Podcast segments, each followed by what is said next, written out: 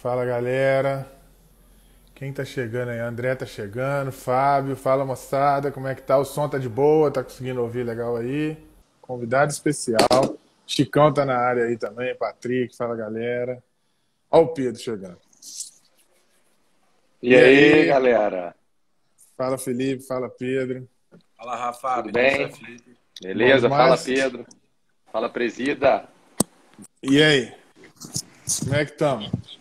Será que o Matheus vai conseguir entrar? O Matheus, explicando para a galera, o Matheus está às, assim, às vésperas da chegada da filha. Então ele está assim num momento que não dá para ter certeza. Ele falou que estava pronto para entrar para a resenha, mas estava preocupado porque estava começando a contração e tudo. Então eles estão lá nessa, nesse momento que a gente sabe que todo mundo fica apreensivo, né? Nós vamos para a resenha que se ele conseguir entrar vai ser, vai ser show de bola.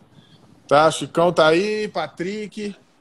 Galera, ó, vai dando uma moralzinha, o aviãozinho aí vai enviando pra galera, para todo mundo entrar, pra gente poder ir pra resenha. Fabiano. Então vamos que vamos. Hoje a resenha eu acho que vai ser boa demais, porque tivemos um fim de semana para tirar o pé da lama, né? Que, então vamos começar aqui com o nosso super convidado, Pedro Sarmento, que já é de casa. Pedro, podemos dizer que é o melhor jogo dos últimos, sei lá, nem sei quantos anos no futebol brasileiro? Boa noite, bem-vindo. Como é que tá, velho? Beleza? Um abraço para você, para a rapaziada que tá ligado aí no fute, o Felipe que tá aqui também. Tomara que o Matheus consiga entrar né? Fez um camarão fenomenal no final de semana. Eu não pedi, mas fiquei sabendo que estava muito bom. E agora está lá cuidando Boa. da Mel. Para galera que tá ligada aí no Instagram também. Cara, é, acho que foi um doce. Eu boto é, um pouquinho, bem pouquinho acima do Flamengo 2 Internacional 2 do primeiro turno uh, do ano passado. É, lá no Beira Rio, né? Foi bom, foi bom, tava, no, tava no comando do Inter. Mas ainda foi achei bom, que essa. Foi bom, mas a partir do momento que o Inter abriu os 2 a 0 o Inter parou de jogar. Então eu acho que é. não compara por isso, porque ontem foi trocação o tempo todo, né? Sim, e sim, se mas... você lembrar, o Inter começa a fazer cera no primeiro tempo nesse jogo que você citou aí. Uhum. É, mas eu digo em termos de qualidade técnica daquilo que as duas equipes tinham em campo e que, que apresentaram taticamente também. O duelo tático foi muito interessante, mas coloca o jogo de ontem sim um pouquinho acima. É, e já te devolvo com uma pergunta. Eu gosto muito de perguntar as coisas também, né? É, eu acho, eu acho que eu acho que já vou saber qual que é a sua resposta, mas vou perguntar por que não. É, aquela história de que existe, é, não existe time no Brasil para bater o Flamengo em relação ao favoritismo de título acabou? Pois é, eu acho que acabou ano passado, né? Com a temporada que o Flamengo fez no ano passado, pós-pandemia, eu acho que isso já tinha acabado, já tinha ficado claro que aquele momento de alienação total da torcida do Flamengo era loucura coletiva e que não, não na realidade não, não funciona, né? Não à toa que Flamengo foi eliminado na Copa do Brasil pelo São Paulo, foi eliminado da Libertadores pelo Racing e ganhou o brasileiro muito mais por incompetência dos demais do que por supremacia do futebol dele. Né? O Flamengo em nenhum momento no Campeonato Brasileiro empolgou a torcida, empolgou quem gosta de futebol, como em outros momentos, né? Então eu acho que isso já não existia. E eu acho que, na verdade, o recado é até outro. Eu, pelo menos, entendo o recado assim: a temporada desse ano vai ser melhor do que a do ano passado, que foi péssima, né? O futebol apresentado foi horroroso. Então, assim, você tem um primeiro jogo à vera mesmo, naquele nível, dá uma empolgada, né? Eu acho que todo mundo que gosta de futebol assistiu e falou, pô, temos uma temporada com um mínimo de expectativa aí, né? O que, que você achou, Gross? Cara, primeiro assim, né? Foi engraçado que eu já tinha separado. Eu ia fazer um churrasco né, pra esse jogo, né? Ah, vou fazer um churrasquinho e tal, beleza, né? E, cara, cancelei o churrasco, velho. Não tinha como fazer churrasco com um jogo daquele. Tinha como, eu ia ficar lá na churrasqueira e tal, mas o jogo tava, começou com tanta adrenalina que eu falei, ó, galera, ó, vai ter como fazer um churrasco, não, vocês improvisam aí e tal, porque não tem como parar de, de assistir o jogo. Eu acho que foi assim, eu não lembro de um jogo tão bom igual esse, cara. Sinceramente, achei um jogaço, né? É, eu acho que o Palmeiras é, surpreendeu muita gente, né? Eu estava achando que o Palmeiras ia vir um pouco mais é, reativo, um pouco mais defensivo, e, né, e já começa o jogo marcando alto, né? Inclusive o primeiro gol ali já sai pressionando o Flamengo ali no campo, no campo de defesa do Flamengo e uma, uma jogada espetacular. Ô, Gross, ô, Gross. Né? Tá falhando? Só, só te perguntar, você tá no 4G ou você tá no Wi-Fi? Ele tá Foi falando trocar. pra você aí também, não tá, ô, ô, ô Pedro? Tá, fa tá, falhando, Pedro? Trocou aí? Troquei. Tava falhando. Agora, agora deve. Melhorou? Deve melhorou, melhorou. Eu tava falando aqui, eu acho que o jogo, assim, é, já começa numa adrenalina danada, né? Acho difícil prever que o Palmeiras ia jogar assim, dessa forma, né? Acho que foi uma surpresa muito positiva, né? Não dá para falar aí, né? quem é o melhor time do Brasil. Claro, o Flamengo ganhou a taça, mas assim, o jogo foi muito equilibrado, foi uma trocação danada, né? E acho que, cara, o futebol ganhou muito ontem com esse jogo, foi um jogaço, uma final assim, né, histórica. Nossa, eu quero assistir de novo, cara. Foi lá eu ia assistir. Não, também, olha. Eu vou assistir de novo. Vou ver se eu consigo assistir de novo também, porque Na foi doideira o jogo, cara. Foi doideira o que aconteceu naquele jogo ontem. Foi doideira, foi espetacular. Não, né? E cá, lá e cá. O Palmeiras 2 a 1 segundo tempo tendo que ir para cima e foi para cima e conseguiu pressionar o Flamengo, né? Eu tô falando mais em linhas gerais de como foi o jogo e buscou o empate. O Danilo entrou muito bem, né? Eu acho que o é, Palmeiras, é, quando, a grande vantagem do Palmeiras é essa. O, o, banco do Palmeiras consegue manter o mesmo nível do time ali, ou até melhora né, em determinadas circunstâncias, né? E melhorou, e, e aí, claro, né, o, o Rony é muito rápido, né? O Rodrigo Caio deu uma bobeada, né? Porque hoje qualquer. Errou feio. Né? O, juiz, o, juiz, é, o juiz vai dar pênalti. Qualquer coisa. É, né? mas é, não aí não precisava nem de VAR, né? Não precisava é, não, nem de VAR. E hoje em dia vai marcar pênalti no lance. O dele. pênalti foi extremamente infantil. E assim, mas... por gerais, para terminar assim, essas penalidades, o Palmeiras com 3 a 1 3 a 1 pênalti para matar o jogo Cara, eu dois, não e lembro... o Flamengo de novo no jogo. Foi loucura. Eu ia perguntar para vocês. Vocês lembram de algum jogo que tem uma virada nos pênaltis com dois de frente assim, nas duas últimas batidas? Vocês lembram disso? Cara, não lembro. Não lembro. Eu também não lembro não, Rafa. E, e olha, era o Everton, hein? O Everton que para mim é titular da seleção brasileira, né, pela fase que ele está vivendo, né? Eu acho que ele cara, ele passa muita confiança. Então, assim, foi doideira o que aconteceu ontem. Quando eu vi 3x1, eu falei, caraca, velho. Caraca. Não, é surreal. assim, é surreal. Foi doideira. faltava, tipo assim, o Luan foi bater o pênalti se ele faz o Palmeiras campeão. Né?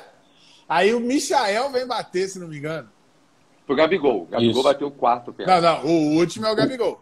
O Gabi o bate o quinto. Não, não, o Michel não. Quem Vitinho, bate é o João Vitinho, Vitinho. Vitinho, o Vitinho Luan... é Vitinho. O Luan perde, o Luan perde um pênalti. Ali já era para ter sido campeão. Perdeu. Isso, já era. Aí vem o é Vitinho. Vitinho batendo pênalti. Se o Vitinho perde, acaba também. Ele guarda. Aí vem o Danilo, que se fizer, acaba também. Perde. E aí vem o Gabigol, faz, empata e vai para alternada. Isso é surreal, gente. É surreal. São quatro pênaltis. Quatro pênaltis, dois para cada lado. De um lado, se o Palmeiras faz qualquer um dos dois, acaba. Do outro lado, se o Palmeiras, se o Flamengo perde qualquer um dos dois, acaba. E conseguiu dar tudo certo, cara. É surreal. O futebol é sensacional, cara. É, é absurdo. Sensacional. O que a gente viu ontem foi absurdo. O nível de futebol, em todos os sentidos, né? jogo. Né? Todos, porque assim, é, é a grande expectativa, né? Flamengo e Palmeiras, os times mais fortes do Brasil, se enfrentando, né? E não teve, cara, o jogo foi, né? Os dois assim, é, um trocando com o outro, meu amigo. Foi pra trocação mesmo, lá e cá, lá e cá. Foi um, foi um jogo alucinante, cara. Foi um jogo assim e, que superou as expectativas. Você, você, torcedor do Flamengo, declarado, né? Não estamos aqui contando nenhuma novidade. Você, como torcedor do Flamengo, o jogo começa naquela loucura, que é golaço do Rafael Veiga. E assim, o Flamengo não sentiu o gol, jogou, o primeiro tempo foi muito bom, o segundo não acho que foi tanto do Flamengo. Mas assim, na sua visão, o que, que te surpreendeu no jogo? Destaques aí positivos e seja do Flamengo, seja do Palmeiras, ou se quiser destacar dos dois. O que, que, que você achou olhando o jogo como torcedor, na emoção do jogo ali, que falou, caraca, isso estava faltando? Cara, é, a pressão alta do Palmeiras, que já foi um detalhe trazido aqui antes, é, e a gente viu que de verdade o Palmeiras não está acostumado a começar os jogos dessa forma. E começou marcando o Flamengo lá em cima, então isso já gerou imediatamente uma, uma, uma impressão de, de surpresa do time do Flamengo. Tanto que, é, mesmo acostumado a sair jogando, mesmo acostumado a sair de marcação-pressão, com um minuto o Felipe Luiz bate um lateral que não dá para entender por que, que ele jogou no Diego Alves. E o Diego é, sai a bola ali, mas acaba que o Palmeiras no meio ganha com o Felipe Melo e o Rafael Veiga faz para mim uh, o, o, lance do final de semana, o lance do ano até aqui. O gol dele é qualquer coisa, sacanagem que o Rafael Veiga fez. Absurdo. E, e aí, cara, é, acho sacanagem. que o Flamengo foi muito mal até os. É, acho que o Flamengo Achou foi muito falha mal. do Arão, Pedro? Cara, é muita gente dizendo que ele foi o culpado pelo gol. Não, não foi. é, culpado, pro... culpado para mim, se tem um, é o Diego Alves. Não, eu dou mérito total para o Rafael Veiga. O também, culpado é o Rafael Veiga. Gente. Total. Não tem culpa genial, do Diego Alves. Foi um lance absurdo é... de gênio. De genialidade. De... Não, não, tem culpa do Diego Vamos Alves lá. diretamente separa... ligado. Tem que não. separar as coisas. O mérito do, do Rafael Veiga é absurdo. O gol é magistral. Mas o erro do Diego Alves é um erro inocente para quem joga num time como o Flamengo. O Flamengo é um time que joga com a saída de bola. Cara, não tem lógica. Ele pede a bola. Ele chutou muito fraco. O Felipe Luiz está na lateral. Ele pediu a bola. Ele pede a bola. Você olha a, a visão de cima. Quando você olha de, de, cima, a imagem que pega por cima, o Diego Alves dá a bola, existe um buraco. Não existe ninguém. Porque o time do Flamengo desce inteiro. O time do Flamengo desce inteiro, o Diego Alves dá a bola na intermediária defensiva. Isso, isso é inaceitável, cara. Não pode fazer isso. O erro do Felipe Luiz gera o erro do Diego Alves, que gera o erro do Arão. Qual que é o erro do Felipe Luiz? Bateu lateral pro, pro Diego Alves naquela situação Mas ali. Mas isso é treinado, eles condição. fazem isso todo dia, não, Pedro. Rafa, Tanto Rafa, que o Diego, olha o lance, concordo, o Diego Alves pede a bola. Com... O presídio, eu concordo que foi imprudente. Eu também eu, eu acho que foi imprudente ali. E aí o Diego Alves na fogueira, aí também foi ali, ele poderia ter. Cara, o, ele tinha o Arão do jeito, lado, era só tocar de ele... lado. Ou fazer qualquer outra coisa. Rafa, Pô, ele Rafa, essa bola é pra frente. lateral.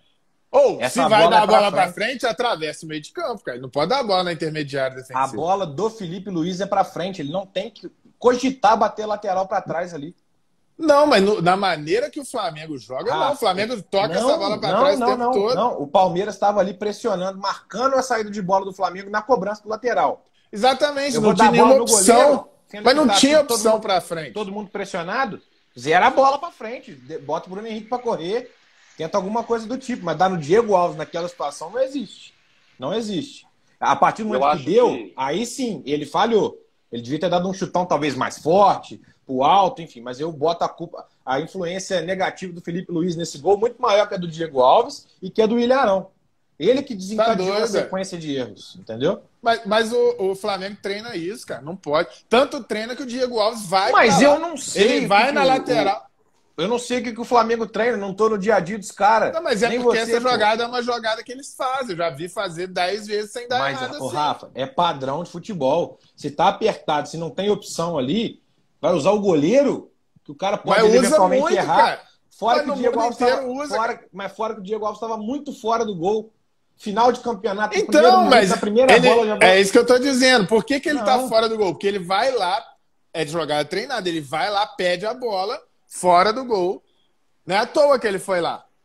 Ah, Entendeu? independente se treina ou não. Então tá, vamos falar que treina. Tá errado quem treina isso. Porque essa bola ali não existe dar bola no Eu, achei que, eu achei que foi imprudente, mas o Diego Alves sabe se virar bem. Eu acho que foi imprudente. Sim, ele poderia ter tocado. É, ele errou. O erro técnico é do Diego, Diego Alves. Alves. É isso que eu tô dizendo. Também... Eu não, eu acho assim, o Felipe Luiz, eu acho que ele foi imprudente, tá?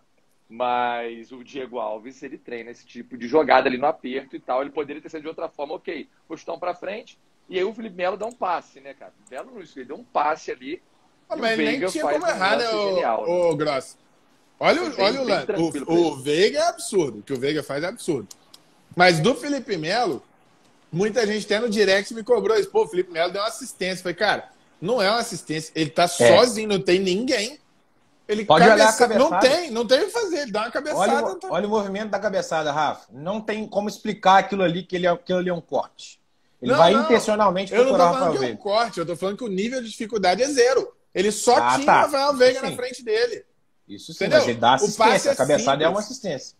Sim, mas eu tô dizendo assim, o, o, mérito todo é do Rafael Veiga e aí é onde eu falei, o Diego Alves dá muito mole, porque ele dá uma bola num buraco vazio, não tinha ninguém do Flamengo. O Felipe Neto sozinho e o Rafael Veiga na frente dele. Então assim, o, pessoal, o que, que ele ia fazer? Uma... Deixa eu trazer o pessoal aqui para o chat aqui um pouquinho. O, o, o Patrick está falando aqui, Corneto e o Rogério, por favor. O que, que vocês acharam do Rogério Senna? Horroroso. Que Fala aí, Pedro, eu senão eu vou xingar muito. Cara, eu acho que ele Fala, deixa a desejar ainda no Flamengo, mas tem total confiança de quem está em volta dele, tanto diretoria quanto do time, e acho que de parte da torcida, não completamente. Eu sou um dos caras que ainda não acho que ele faz um bom trabalho, apesar de ter sido com méritos campeão brasileiro do ano passado, até por demérito de outros também, mas é, ter feito uh, um início de temporada do time profissional que eu acho muito bom. Volume de jogo nos dois jogos do Carioca do time principal do Flamengo é algo que eu não vi nos muito últimos. Bom. Desde o Jorge Jesus. Tirando... Mas não é parâmetro, né, Pedro? Isso que é foda. Não, não é parâmetro, mas independente do adversário, o Flamengo manteve um ritmo alucinante nos dois jogos que eu tô, que eu tô citando e fez um excelente primeiro tempo nessa depois que sofreu o gol demorou um pouquinho para pegar no tranco mas fez um bom primeiro tempo contra o Palmeiras tanto que virou o jogo é, soube impor seu futebol sobre talvez o melhor time do Brasil. Ah, mas acho que é muito inicial a gente julgar essa temporada também. Ah, acho que o Rogério tem tudo para fazer um excelente trabalho nessa temporada. E acho que vai fazer tá? Acho que ele é um cara inteligente, é um cara que entende muito futebol, ainda faz muitas escolhas erradas no comando do Flamengo, muito. mas com o tempo ele vai entender o que, que o Flamengo e o que, que a torcida do Flamengo e o que, que ele precisa fazer para tudo funcionar da melhor forma possível. Tem, pra, tenho certeza disso. O Rogério é um cara velhaco, foi um baita goleiro, tem muita história no futebol e acho que, que, que vai, vai pegar no tranco ainda no comando do Flamengo. campeão, né? Não aceita perder de jeito nenhum.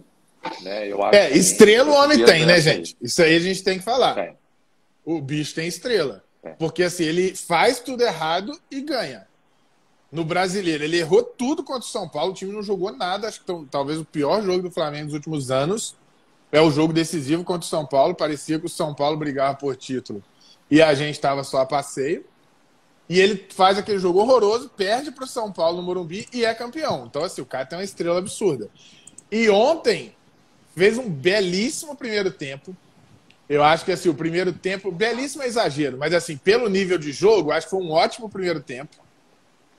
É, que assim, justifica um pouco a empolgação dos dois primeiros jogos da equipe profissional, que realmente foi assustador o, o volume do jogo, né? Mas eu sempre falo que estadual não é parâmetro para nada. É, e aí, assim, ele, ele estraga tudo, cara. No segundo tempo ele consegue estragar tudo. O Rony falou aí que o pessoal pediu para sair. Eu acho que a pior mexida dele não são as finais ali que, que o, o Bruno Henrique pediu para sair, o Gerson. As piores mexidas dele são quando ele tira o Diego. Ele tira o Diego e ele mata o time. Porque o Diego era o cara que estava mandando no meio de campo. A partir do momento que o Diego sai, o meio de campo simplesmente virou um meio de campo verde. Acabou o Flamengo. O Flamengo parou de jogar por um, um bom tempo. Né? E por incrível que pareça, quando o Vitinho entra, o time sobe de produção de novo e no final o Flamengo cria algumas coisas, né? Para ganhar corneta o Vitinho aí. Então, assim, essa mexida para mim era muito mais interessante lá, no momento que ele tira o Diego, tirar o Everton Ribeiro, que estava super mal no jogo, muito mal. Tava. Muito mal. A entrada do Vitinho, do que tirar o Diego. A tirar, é, ele tirar o Diego, eu achei realmente foi muito ruim. Foi muito cedo. Eu não, eu não sei o que vocês acharam. E outra coisa, ele bota o Mateuzinho, só que o Mateuzinho, o, o lado direito, que eu tenho minhas ressalvas com o Isla, mas o Isla conseguia ainda incomodar. Você vê que o Vinha não conseguia subir. Porque o Isla estava o tempo todo ali na, na, na, criando jogadas pela direita. O Mateuzinho entrou e assim, não entendi. O Mateuzinho entrou e. Em jogos anteriores, são, são decisões que o Rogério é, toma que eu não entendo. O Mateuzinho, em vários jogos mais simples, que ele podia ter entrado para o menino ganhar estofo, para o menino ganhar ritmo, não botou para jogar com o time profissional, nem contra o Madureira, nem no jogo anterior. E aí ontem, do nada, na final, ele põe o Mateuzinho. Entendi. O Mateuzinho é, entrou acho... tímido, não jogou nada e no final das contas perdeu um pênalti. É, cara, eu acho assim que o Ceni, é, eu acho que o Ceni foi bem ontem, igual você falou, primeiro tempo acho que o Flamengo jogou bem. E aí ele tem aquele ponto fraco dele das substituições, né? É, para mim, é o que o Ceni mais peca ali. São nas é o time errado, né, cara? É o time errado. Assim, e o Diego, cara, tava bem, cara. O Diego tinha acabado de salvar um gol. Bem demais. Você vê que ele saiu puto, né? Diego tava. Você viu que ele saiu puto, né? Saiu. Saiu puto, porque saiu cedo. Se eu não me engano, foi 20 minutos de jogo. Se eu não me engano. Menos? Eu acho. Menos. Ele saiu menos. com 16 minutos. 16 é, minutos é, 15, 15, isso. Então, assim, foi muito cedo pro Diego sair, né? As outras substituições, né, na, o comentarista da Globo falou que o, repórter de campo da Globo, na transmissão da Globo, falou que os caras pediram para sair porque estavam cansados. Até a gente não sabe.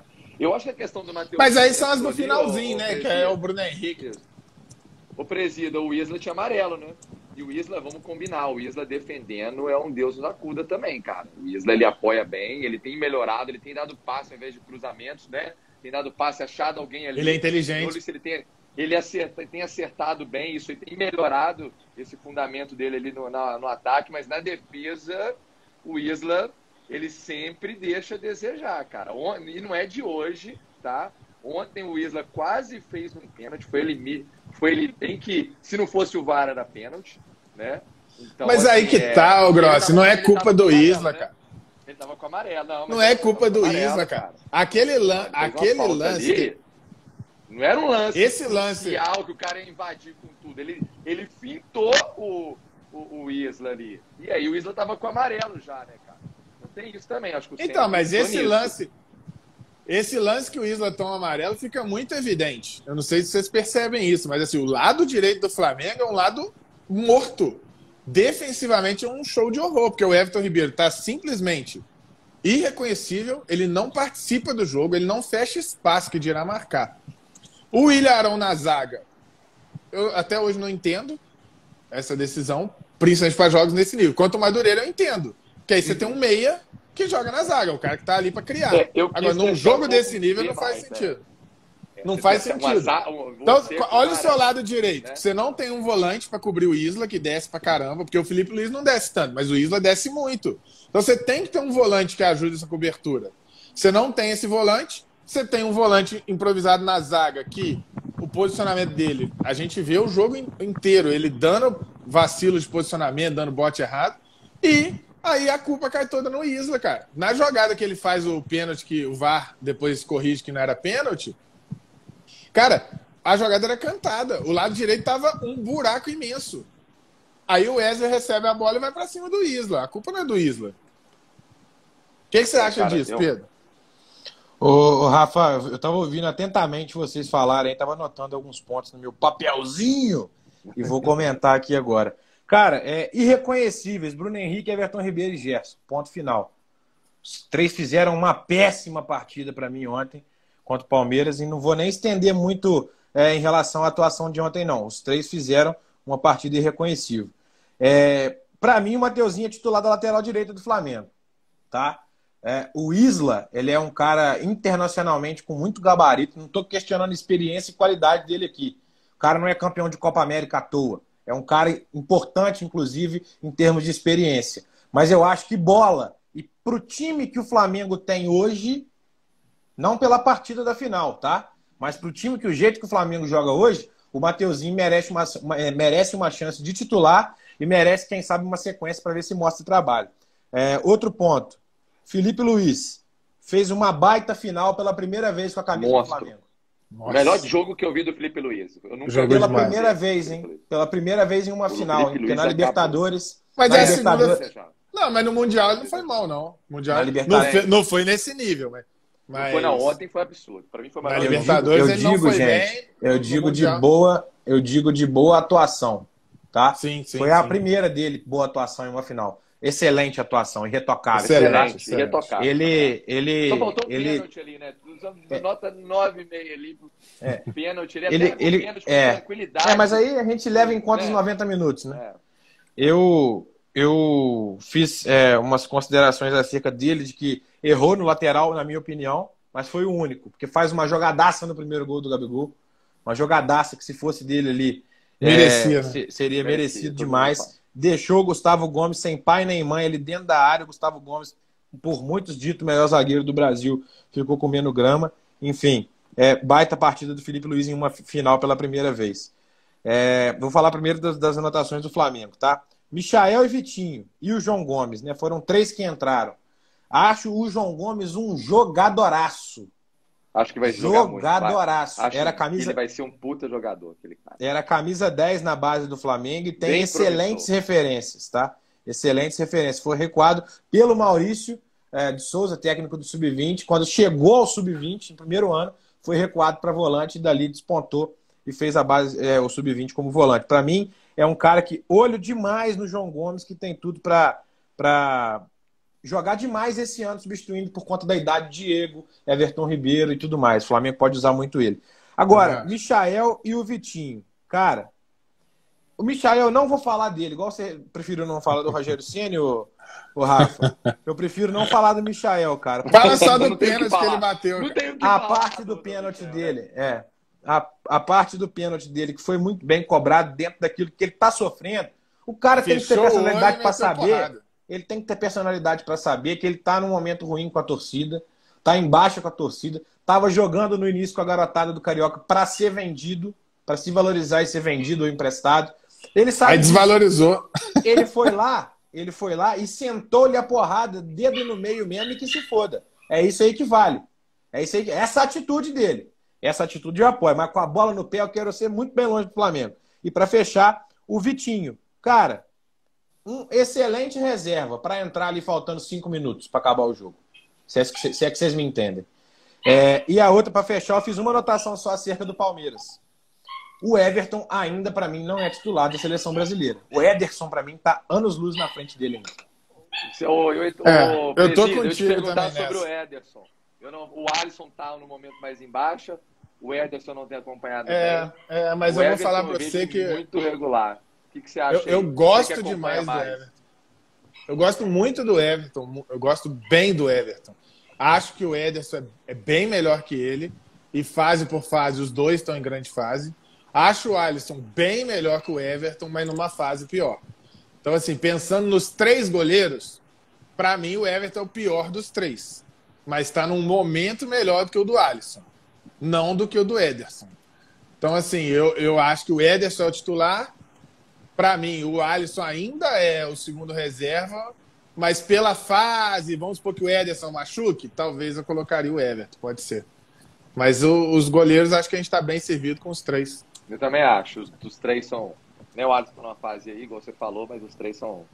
É, porque o Alisson, mesmo em fase ruim, assim, ele, ele cometeu as falhas de saída de bola no pé, que é o que eu tô falando. No mundo inteiro, os times fazem isso, cara. Jogam pro goleiro. Então, assim, o goleiro precisa saber lidar com isso. Então, o Alisson errou lá no Liverpool, por quê? Porque é treinado no Liverpool que a saída de bola tem a participação do goleiro.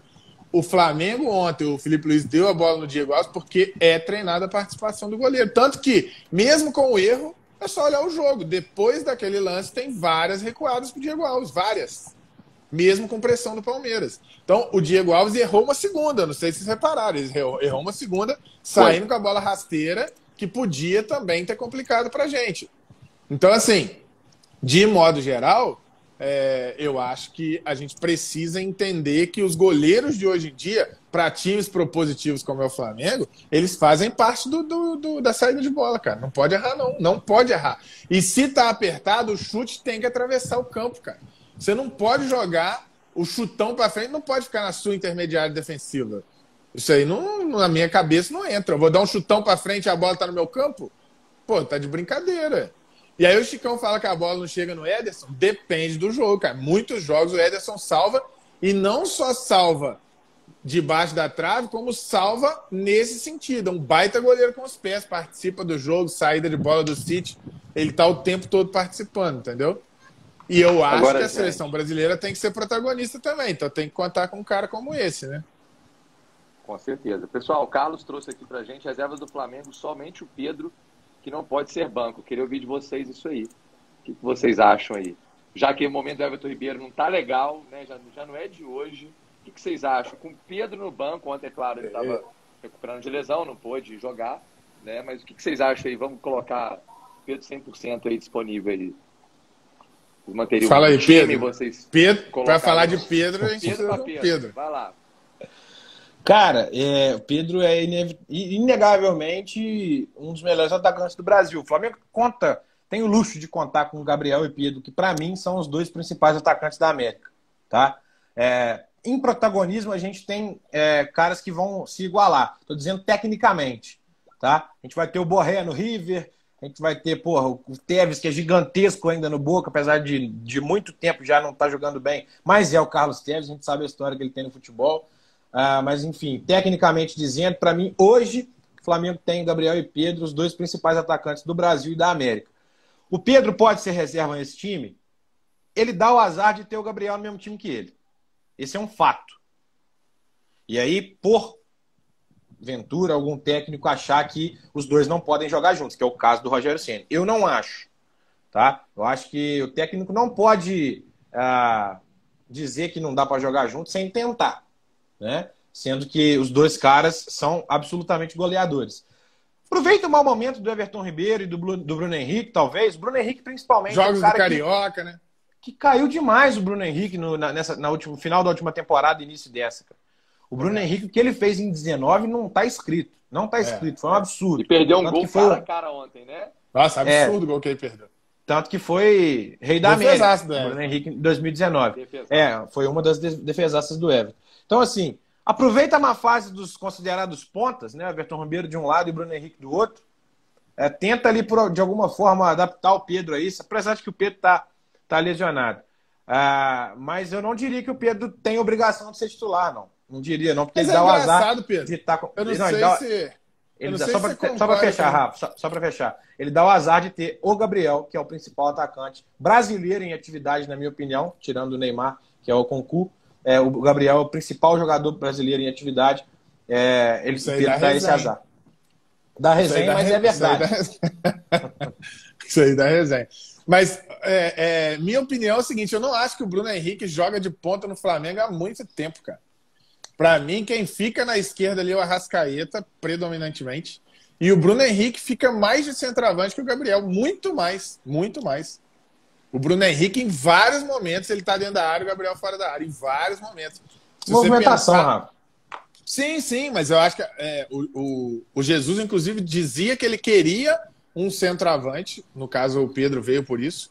Porque ele ele não acha que o Gabigol é centroavante. Ele sempre achou que o Gabigol. Porque o, o Jesus não joga com aqueles. O 2-3-1 que todo mundo joga, né? Ele joga no 4-4-2. Então ele joga com dupla de atacante. Ele sempre falou: gosto de dupla de atacantes. Então a dupla de atacante do Flamengo é Bruno Henrique e Gabigol. Então eu não vejo nenhum problema em ser Pedro e Gabigol. Né? Eu acredito hoje que o Pedro renderia mais do que o Bruno Henrique. Ah, e a velocidade? Você vai perder velocidade? Vai. Mas o estilo de jogo do Flamengo hoje, o Bruno Henrique caiu tanto porque a gente não tem espaço para explorar a velocidade em quase momento nenhum do jogo.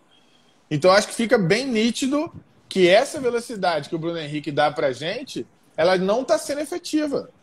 Porque o Bruno Henrique não consegue. Quantas bolas o Bruno Henrique teve na última temporada em velocidade? Aí ele tem bola com, com espaço curto e ele se enrola. Ele não tem essa característica, entendeu?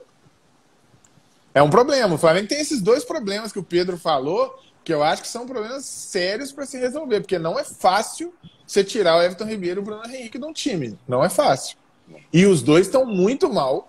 O, o jogo do Flamengo está marcado.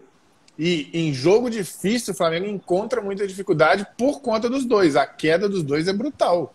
É brutal. É, é, chega a assustar o quanto que o Everton Ribeiro caiu. Assim, de verdade. Eu não, eu não consigo entender o que está acontecendo. E outro ponto que eu vou perguntar para vocês é, cara, o, o, Pedro Sarmento falou sobre jogos de final é, do Felipe Luiz. Eu, eu tenho uma opinião um pouco diferente de, de muitos que falam do Felipe Luiz de ontem. Eu sempre acho o Felipe Luiz ótimo, acho ele muito bom. Na Libertadores, acho que ele não foi bem, de fato. Mas a média dele, para mim, é altíssima. Só que as pessoas acostumaram no Brasil a, a ver laterais atacantes. O Felipe Luiz não é um lateral atacante. Ele não é o lateral veloz, driblador, igual a gente viu vários. Né? Falando rápido aqui, a Tirson, Marcelo, é, Serginho, você tem um monte. É, ontem eu estava até resenhando sobre isso com o Chicão Júnior. Tem um monte de lateral que é driblador, habilidoso, rápido, que vai no fundo o tempo todo. O Felipe Luiz não é esse cara, nunca foi. Mas é um baita lateral, construtor. É um cara que acha espaço o tempo todo. Pode olhar que o time procura ele, porque ele é o cara que acha. Ele sempre acha uma jogada certa, inteligente, erra pouco. Pelo tanto de vezes que a bola passa no pé dele, ele erra muito pouco. Então eu sempre acho o Felipe Luiz muito bom. Na verdade, quem eu acho muito preocupante que em todo jogo grande, jogo grande, jogo decisivo, final, quem cai brutalmente de rendimento é o Gerson. Ele fica irreconhecível. E aí você pode olhar, é, isso não tem exceção. Jogo contra o River, jogo contra o Liverpool, jogo, jogos contra o São Paulo. O Gerson fica irreconhecível. Pega todos os jogos contra o São Paulo. Ele, ele só aparecia de fazer gracinha brigando com o Daniel Alves, mas não joga bola. Aquelas proteções que ele faz, os passes, chamar o jogo, pedir a bola. Você vê o jogo do Gerson normalmente, quem já viu o Gerson no estádio, é, é muito importante para você ver o cara sem a bola. Como o Gerson pede a bola o tempo todo. E o quanto o Gerson não pede bola e participa menos do jogo em jogos grandes como esse. Ontem não foi diferente. Participou muito pouco do jogo eu não sei qual a opinião de vocês em relação a esse personagem aí. Vai lá, Pedro. Cara, é, eu acho o Gerson um craque de bola. Craque. Mas é inegável que nos, nas finais contra o River Plate e ontem, é, eu acho que realmente faltou um pouquinho mais a participação dele. A criação do Flamengo passa pelos pés do Gerson, inevitavelmente. Ele é um cara que tá, tem que estar tá presente no jogo. É, tanto que, na ausência da, da, da, da, na ausência do Gerson, na verdade, é, em participação no jogo de ontem, quem que, destacou, quem que se destacou? Você já falou aí, o Diego. Diego. E, é, e exatamente, para o Diego se destacar, que não é um cara vertical, habilidoso, como o Gerson é, para o Diego se destacar, o Gerson obrigatoriamente vai estar tá mal. Porque não tem como ele estar tá mal e outra pessoa se destacar. Quando ele está bem, é ele, e ponto. Não, o Diego ficou na podre, porque não só na criação, mas na marcação. Quem marcou ontem foi o Diego. É, Até aí... na marcação o Gerson não, não, não, participou. É, e aí, é, mas acho ele inevitavelmente um craque. Vou discordar de você, Rafa, nos jogos contra o São Paulo, cara. Porque eu acho que foi um extremo duelo, assim, de dois caras que foram, fizeram temporadas fantásticas e o Daniel Alves levou a melhor sobre o Gerson. Conseguiu anular completamente o jogo do Gerson. Foi duelo de um contra um mesmo, foi, foi duelo de gladiador. E acho que nessa o Daniel Alves levou a melhor por mérito dele, não por demérito do Gerson. Mas é um jogadoraço. O Daniel Alves levou porque ele conseguiu jogar. O Gerson não conseguiu jogar. Porque o Daniel não deixou. Ué, mas o Gerson deixou o Daniel jogar? Não, não é deixar. O é Daniel levou né? melhor. Né? É isso que eu tô falando. É o que eu tô Daniel dizendo. Mas se você pega, conversa com o São Paulo, o Matheus é uma pena não estar tá aqui. Mas o Daniel Alves, ele, ele teve uma média de atuação no ano muito baixa. Eu Sim. acho que o Daniel pilhou o Gerson, o Gerson caiu na pilha, não jogou bola e deixou o Daniel jogar. Sim. É a leitura que eu faço. Não, é não deixou assim, o Daniel jogar. O Daniel jogou. O Daniel botou o Gerson no bolso, ponto final. O Daniel jogou, evitando que o Gerson não deixasse ele jogar, e não deixou o Gerson jogar também. Exatamente. Ou seja, a gente está falando de dois caras que um tem uma temporada muito maior do que a do outro, né? Acho que é indiscutível que o Gerson jogou muito mais bola em 2020, em 2020 do que o Daniel Alves. Até Sim. o São Paulino concorda com isso. Só que no embate do jogo grande, quem se sobressaiu foi o Daniel Alves. Nos quatro jogos, como o Chicão colocou aí. É, eu concordo, mas eu digo que é mais mérito do Daniel do que demérito do Gerson, entendeu? É, mas aí é, é complicado. Se, eu acho, se, eu, se a gente está concordando que o Gerson está jogando mais bola, e chega na hora do jogo grande. Porque aí, se você olhar só os quatro jogos, eu concordo. Mas quando a gente pega o parâmetro de outros jogos grandes, como sim, contra o Inter, sim. contra o River, contra o Liverpool, contra o Palmeiras ontem, e vê que o Gerson também não jogou bem, aí a gente começa a olhar e fala assim: não, não é tanto mérito do Daniel Alves. Entende meu raciocínio? Entendi.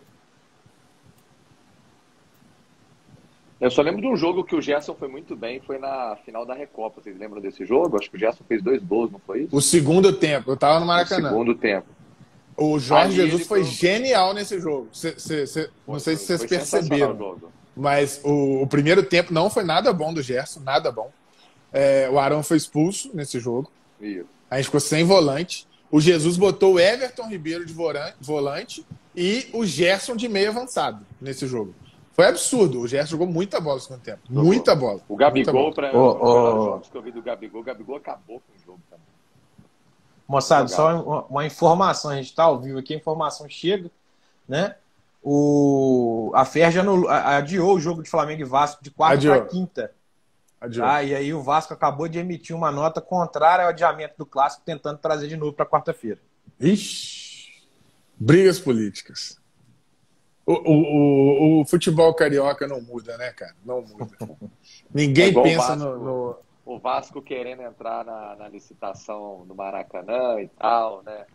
É, só para ficar agitando. E o Carlos né, colocou um negócio aí, Felipe, também. Idiotista nada.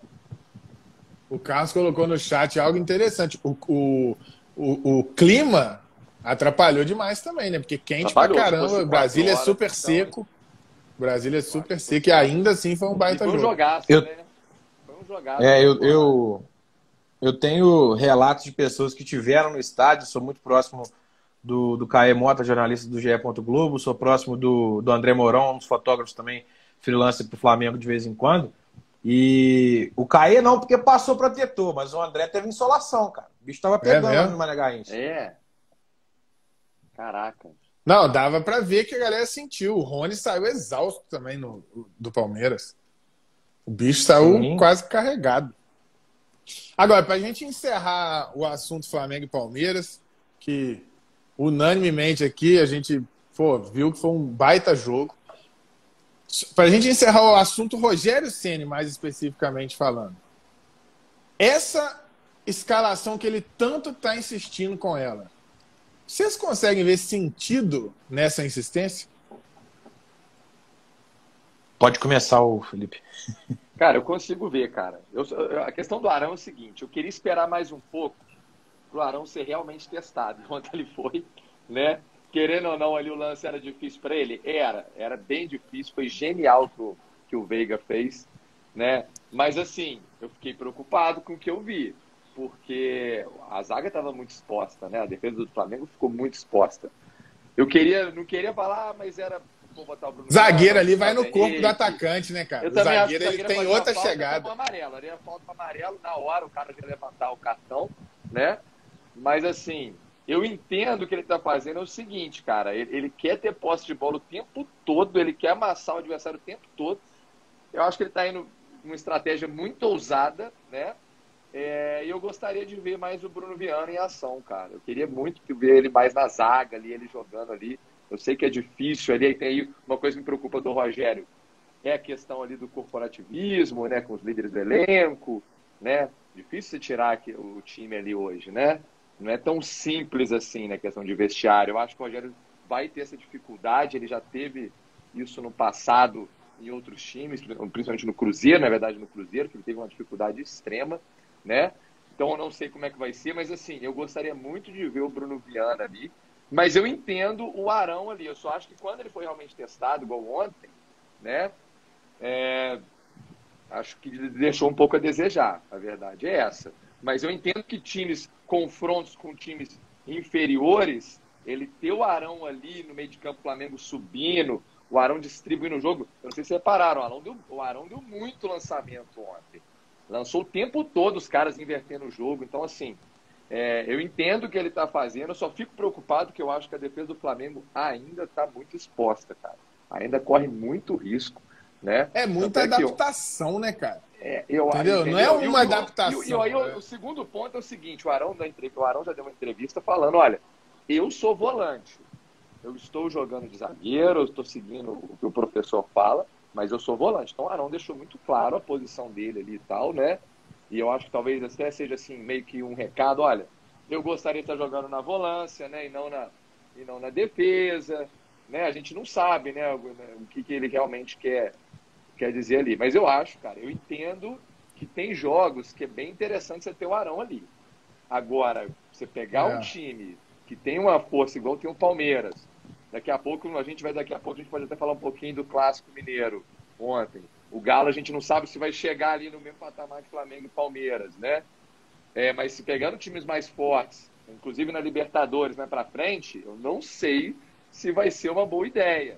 Eu gostaria de, nesses jogos, ver o Bruno Viana, por exemplo. Eu também não sinto, é. eu vou ser sincero, não sinto firmeza no Gustavo Henrique, cara. Não sinto. Eu acho que ele é um zagueiro lento, entendeu? Eu não, não tenho ainda. Ah, melhorou. É, o Rony claro, falou melhorou, aqui, na jogada mas, aérea, assim, o Gustavo Henrique o ajuda contra muito. o Gustavo Henrique, a gente já tá enrolado, hein, cara. Com Wesley ele de um lado e o outro, eu não sei o que aconteceu ontem. Então, assim, é, eu gostaria de estar vendo mais o, o Bruno Viana em ação. Entendeu? Vamos que ver o que você acha, Pedro? Fazer.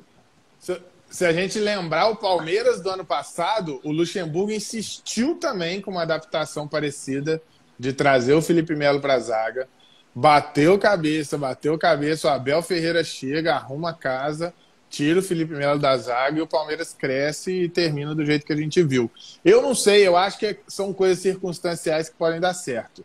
Mas eu acho que você que eu não consigo entender a justificativa. Você pode me ajudar, Pedro. Eu não vi nenhuma partida do Flamengo com essa formação contra times né, relevantes. Que o Flamengo tenha jogado bem pra caramba pra você falar, não, tem que ser isso. Entendeu? Não tem, cara. Pega o brasileiro do ano passado, assim, ele insistiu com isso, insistiu, o Flamengo não jogava bem, não jogava bem, não jogava... e ele insiste. E ele continua insistindo ontem. Acho que foi mais uma prova que ele precisa ter variações para isso. Não sei o que, é que você acha, Pedro. Me explica aí. Você acha que teve alguma partida que justifique essa insistência? Cara, é, antes de, de, procurar alguma partida que justifique a insistência, ah, o negócio é, é, que a ideia de jogo esteja sendo implantada. Ah, mas não está dando certo. Não está dando certo, concordo. Não, assim, não nem que não está dando certo, sabe, Fael? É, acho que no ano passado, na, na temporada passada, perdão, a gente teve algumas boas partidas do Flamengo. Não vou me lembrar eventualmente quais eram os titulares ah, naquele jogo, mas eu acho que faz sentido sim o Rogério tentar insistir sim nessa, nessa escalação e vou dizer o porquê. É, pontualmente a improvisação do Arão me surpreendeu positivamente. Ele tem, óbvio, os erros dele, óbvio. É, não dá para não dá pra gente ser hipócrita e falar que o cara não errou e tem alguns vícios de posição de volante que atrapalham ele atuar na zaga mas é uma, uma, uma transição que ainda está ocorrendo. Né? Eu acho que me surpreendeu muito positivamente de fato que ele dá uma qualidade no passe, na saída de bola, que os Gustavo Henrique, Léo Pereira e Bruno Viana não tem. O Bruno Viana a gente ainda não o Bruno teve Viana oportunidade. A gente conhece, pô, parece é, ter, mas não dá para saber ainda. É, a gente não viu ainda o Bruno Viana em ação de fato. Né? O Rogério, quando o time titular voltou, ele colocou o Bruno Viana nos dois jogos, nos dois jogos do Carioca, é, que o Flamengo foi muito bem, que eu citei aqui anteriormente, ele colocou o Bruno Viana. Então, assim, é um cara que parece que aos poucos pode ganhar as chances dele. E aí ele tem que fazer por merecer. Porque se não fizer, para mim, permanece os 11 iniciais que começaram com o Palmeiras, hoje representam, assim, o time titular do Flamengo. E assim, eu não sei se vocês também param para pensar nisso, é algo que me incomoda. Eu acho que o Rodrigo cai na esquerda, ele cai pra caramba de rendimento. Então eu acho que a perda não é só a improvisação do Arão. É a improvisação do Arão somado a não deixa de ser uma improvisação do Rodrigo Caio, porque o Rodrigo Caio, ele originalmente joga pela direita. E todos os zagueiros que eu já ouvi falando sobre falam que a diferença é brutal. O zagueiro que está acostumado a jogar por um lado, se é, adaptar a jogar pelo outro, é uma diferença brutal. Já ouvi zagueiros de categoria, assim, Ricardo Rocha, vários zagueiros muito bons falando sobre. E eu sinto isso o tempo todo. Eu acho, eu não sei se vocês percebem, mas em várias situações, o ano passado eu vi em dois, três jogos isso acontecer. O Rodrigo Caio, inclusive, ele, ele sai para dar bote na direita. Eu acho que é automático. Ele sai para dar bote na direita e deixa buraco na esquerda. Eu, eu, isso já aconteceu, se não me engano, contra o Internacional. A gente tem um, um lance crucial do jogo que isso acontece e a gente quase toma um gol. Então, assim, eu, eu acho que são dois problemas aí. Não é só a adaptação do Arão, é também a adaptação do Rodrigo Caio e, para não falar que é só isso, ainda tem a adaptação do Diego jogando de volante. Então, eu, eu realmente acho que é um problema se não for para times como no Carioca tem acontecido, que aí é, é ataque contra a defesa. Aí faz todo sentido. Agora, quando tem trocação, igual foi ontem, eu acho que o time sente pra caramba. O pessoal aqui do chat está falando que acho que tem momentos que o ideal é usar o Arão, sim. Igual você falou aí, né? Em times mais fracos, né? e outros momentos é perigoso. É melhor você ter um zagueiro de ofício mesmo, né? O pessoal tá querendo, tá falando muito aqui do Bruno Viana também. Eu acho que vai ser um cara interessante, velho. Vai ser um cara bacana aí. O Lucas está perguntando se ele é né? canhoto. É, ele, ele jogou na esquerda. É, mas ele não é canhoto, não. Mas ele é. joga na esquerda. É, mas ele joga Já está acostumado esquerda. a jogar pela esquerda, né? e o, o Léo Neves fala. O Léo, Neves, o Léo Neves comenta o que eu falei, que o, o, time fica torto. O Rodrigo cai cai muito de rendimento na esquerda. Eu concordo muito com isso. Eu acho que ontem ficou evidente, né? Aquela jogada, você vê que ele dá o, o, o bote atrasado, né? No Rony. Não era só cercar. Ô, Rafa, não... me, me ocorreu aqui agora, cara, é, dele, é jogar do, dos lados da zaga ali, né, na direita da zaga ou na esquerda, é muito diferente, sim. É fato, isso aí é fato. Ah, mas você preferia o Léo Pereira jogando na esquerda com o Rodrigo Caio na direita ou a dupla que foi a campo ontem? Ah, não. Aí não, aí não tem resenha. Entendeu? Aí Entendeu? a gente tá falando de um cara. É, porque o Léo Pereira. Ele, eu vamos, eu vamos, vou te falar. Henrique, vamos, Gustavo Henrique tá com a confiança mais acima. Mas o Gustavo aí, Henrique também joga na direita. O Gustavo Henrique é joga na direita. jogado na esquerda, não, Pedro. Não, na direita. Flamengo, também também sofre essa adaptação. Direita. Tem jogado ele, pela ele, esquerda e tem ele é, sofrido. É, é, não, mas ele, ele joga na esquerda porque esquerda. ele joga pela esquerda no Flamengo porque tem o Rodrigo Caio, que ele natural da posição dele é na direita. Uhum. Então, aí você vê o quanto que o Gustavo Henrique sofreu também. Exato. E se fosse para você me falar assim, não, o Rogério, no início da temporada, por exemplo, eu achei que o Rogério Senna ia treinar para o Léo Pereira assumir a titularidade, antes do Bruno Viana jogar e tudo. Porque, assim, eu analiso o Léo Pereira do Atlético Paranaense. Não dá para analisar o Léo Pereira do Flamengo, porque ele não conseguiu jogar no Flamengo ainda. Mas se a gente pensar no Léo Pereira do Atlético Paranaense, não é à toa que o Jorge Jesus insistiu tanto na, na contratação dele, eu acho que tinha tudo para ser uma baita dupla de zaga, Rodrigo Caio e Léo Pereira. Muito, mas o cara, muito. Mas o cara tem que conseguir jogar, né? Muito, concordo absolutamente com você. Acho que o Léo Pereira não correspondeu às expectativas. Zagueiro canhoto, alto, é, com boa qualidade rápido, de passe. Ele é relativamente rápido. rápido com boa qualidade de passe, boa impulsão. Tá. Então, a assim, não correspondeu às expectativas é mesmo. A camisa é. deu uma pesada, ele não. É, é, é, muita, é, é, muita pressão, cara. O Flamengo é muita pressão. É impressionante. Agora, Gente, e os estaduais, de modo geral? Paulista voltou, São Paulo iludindo os São Paulinos. O Atlético, eu acho que foi a maior decepção do fim de semana, né? Pelo investimento que fez, pela expectativa criada. E aí pegar um Cruzeiro assim. Pô, pior Cruzeiro da história. A maior discrepância do clássico na história. E o Cruzeiro vai lá e ganha. Futebol é maravilhoso, né, gente? Vocês assistiram o clássico? Eu, particularmente, assisti e vou dar o mérito total para a equipe do Cruzeiro, tá? Com leve demérito para a equipe do Atlético. Por quê? Porque o Cruzeiro soube jogar contra um adversário superior tecnicamente. O Cruzeiro acabou com a, com a ação, ação do Atlético dentro de campo. Acabou. O Atlético ficava tocando bola de um lado pro outro, de um lado para o outro, de um lado para o outro. Assim o tempo todo. O Cruzeiro. Voltei, deu uma travadinha, mas eu voltei. O Cruzeiro, quando foi, fez o gol e matou o jogo. E acabou, isso é clássico. E tiveram alguns momentos do jogo que o Cruzeiro é, é, chegou a estar melhor que o Atlético, inclusive. Em alguns, obviamente que o Atlético tem mais a bola, segura mais, é, propõe mais o jogo, mas teve um momento que o Cruzeiro, inclusive, trabalhou a bola, tentou chegar. Eu também fiquei surpreso. O primeiro o tempo do Cruzeiro foi melhor, cara. O primeiro tempo do Cruzeiro foi melhor é, que o do Atlético. Melhor. E olha que o Cruzeiro ainda fez o gol no segundo. Mas, mas o primeiro tempo foi melhor. E foi um golaço do Cruzeiro, uma e jogada muito rápida ali. Nossa, golaço, golaço. Golaço, muito rápida. E o Hulk, gente?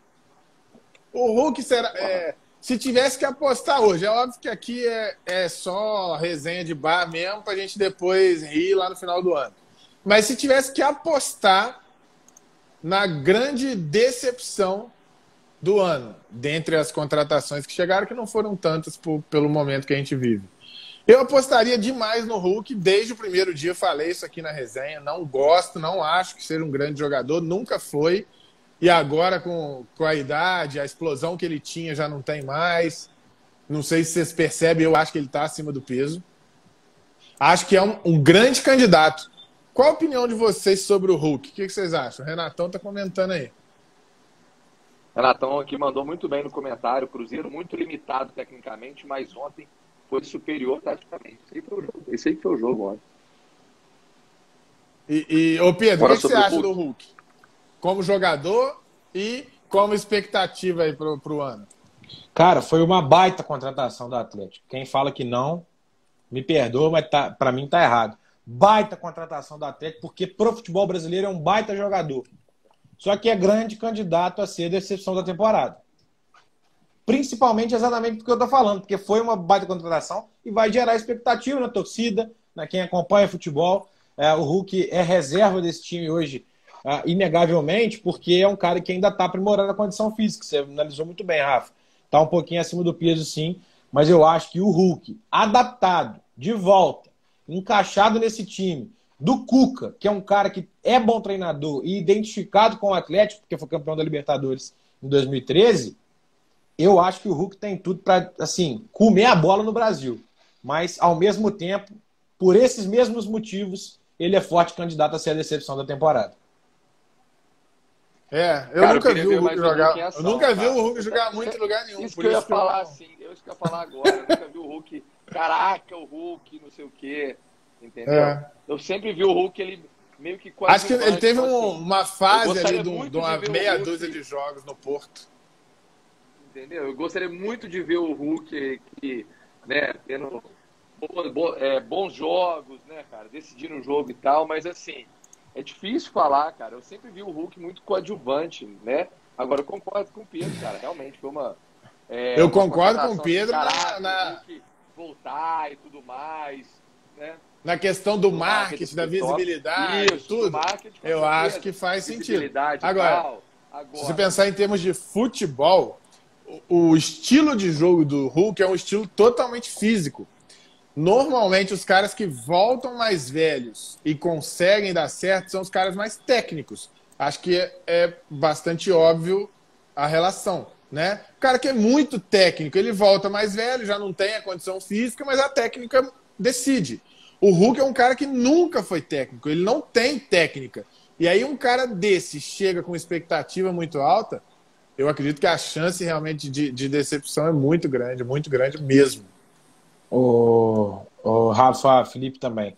É, não foi seis jogos de auge do Hulk no Porto. Você falou com figura de linguagem, obviamente, porque sim, o sim, cara sim. foi tetracampeão consecutivo em Portugal, sendo eleito o melhor jogador do campeonato em todos os títulos com o Porto.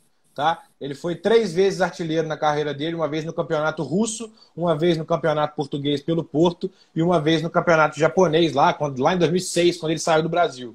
Né? Foi eleito três vezes o, o, jogador do ano, duas em Portugal e uma na Rússia.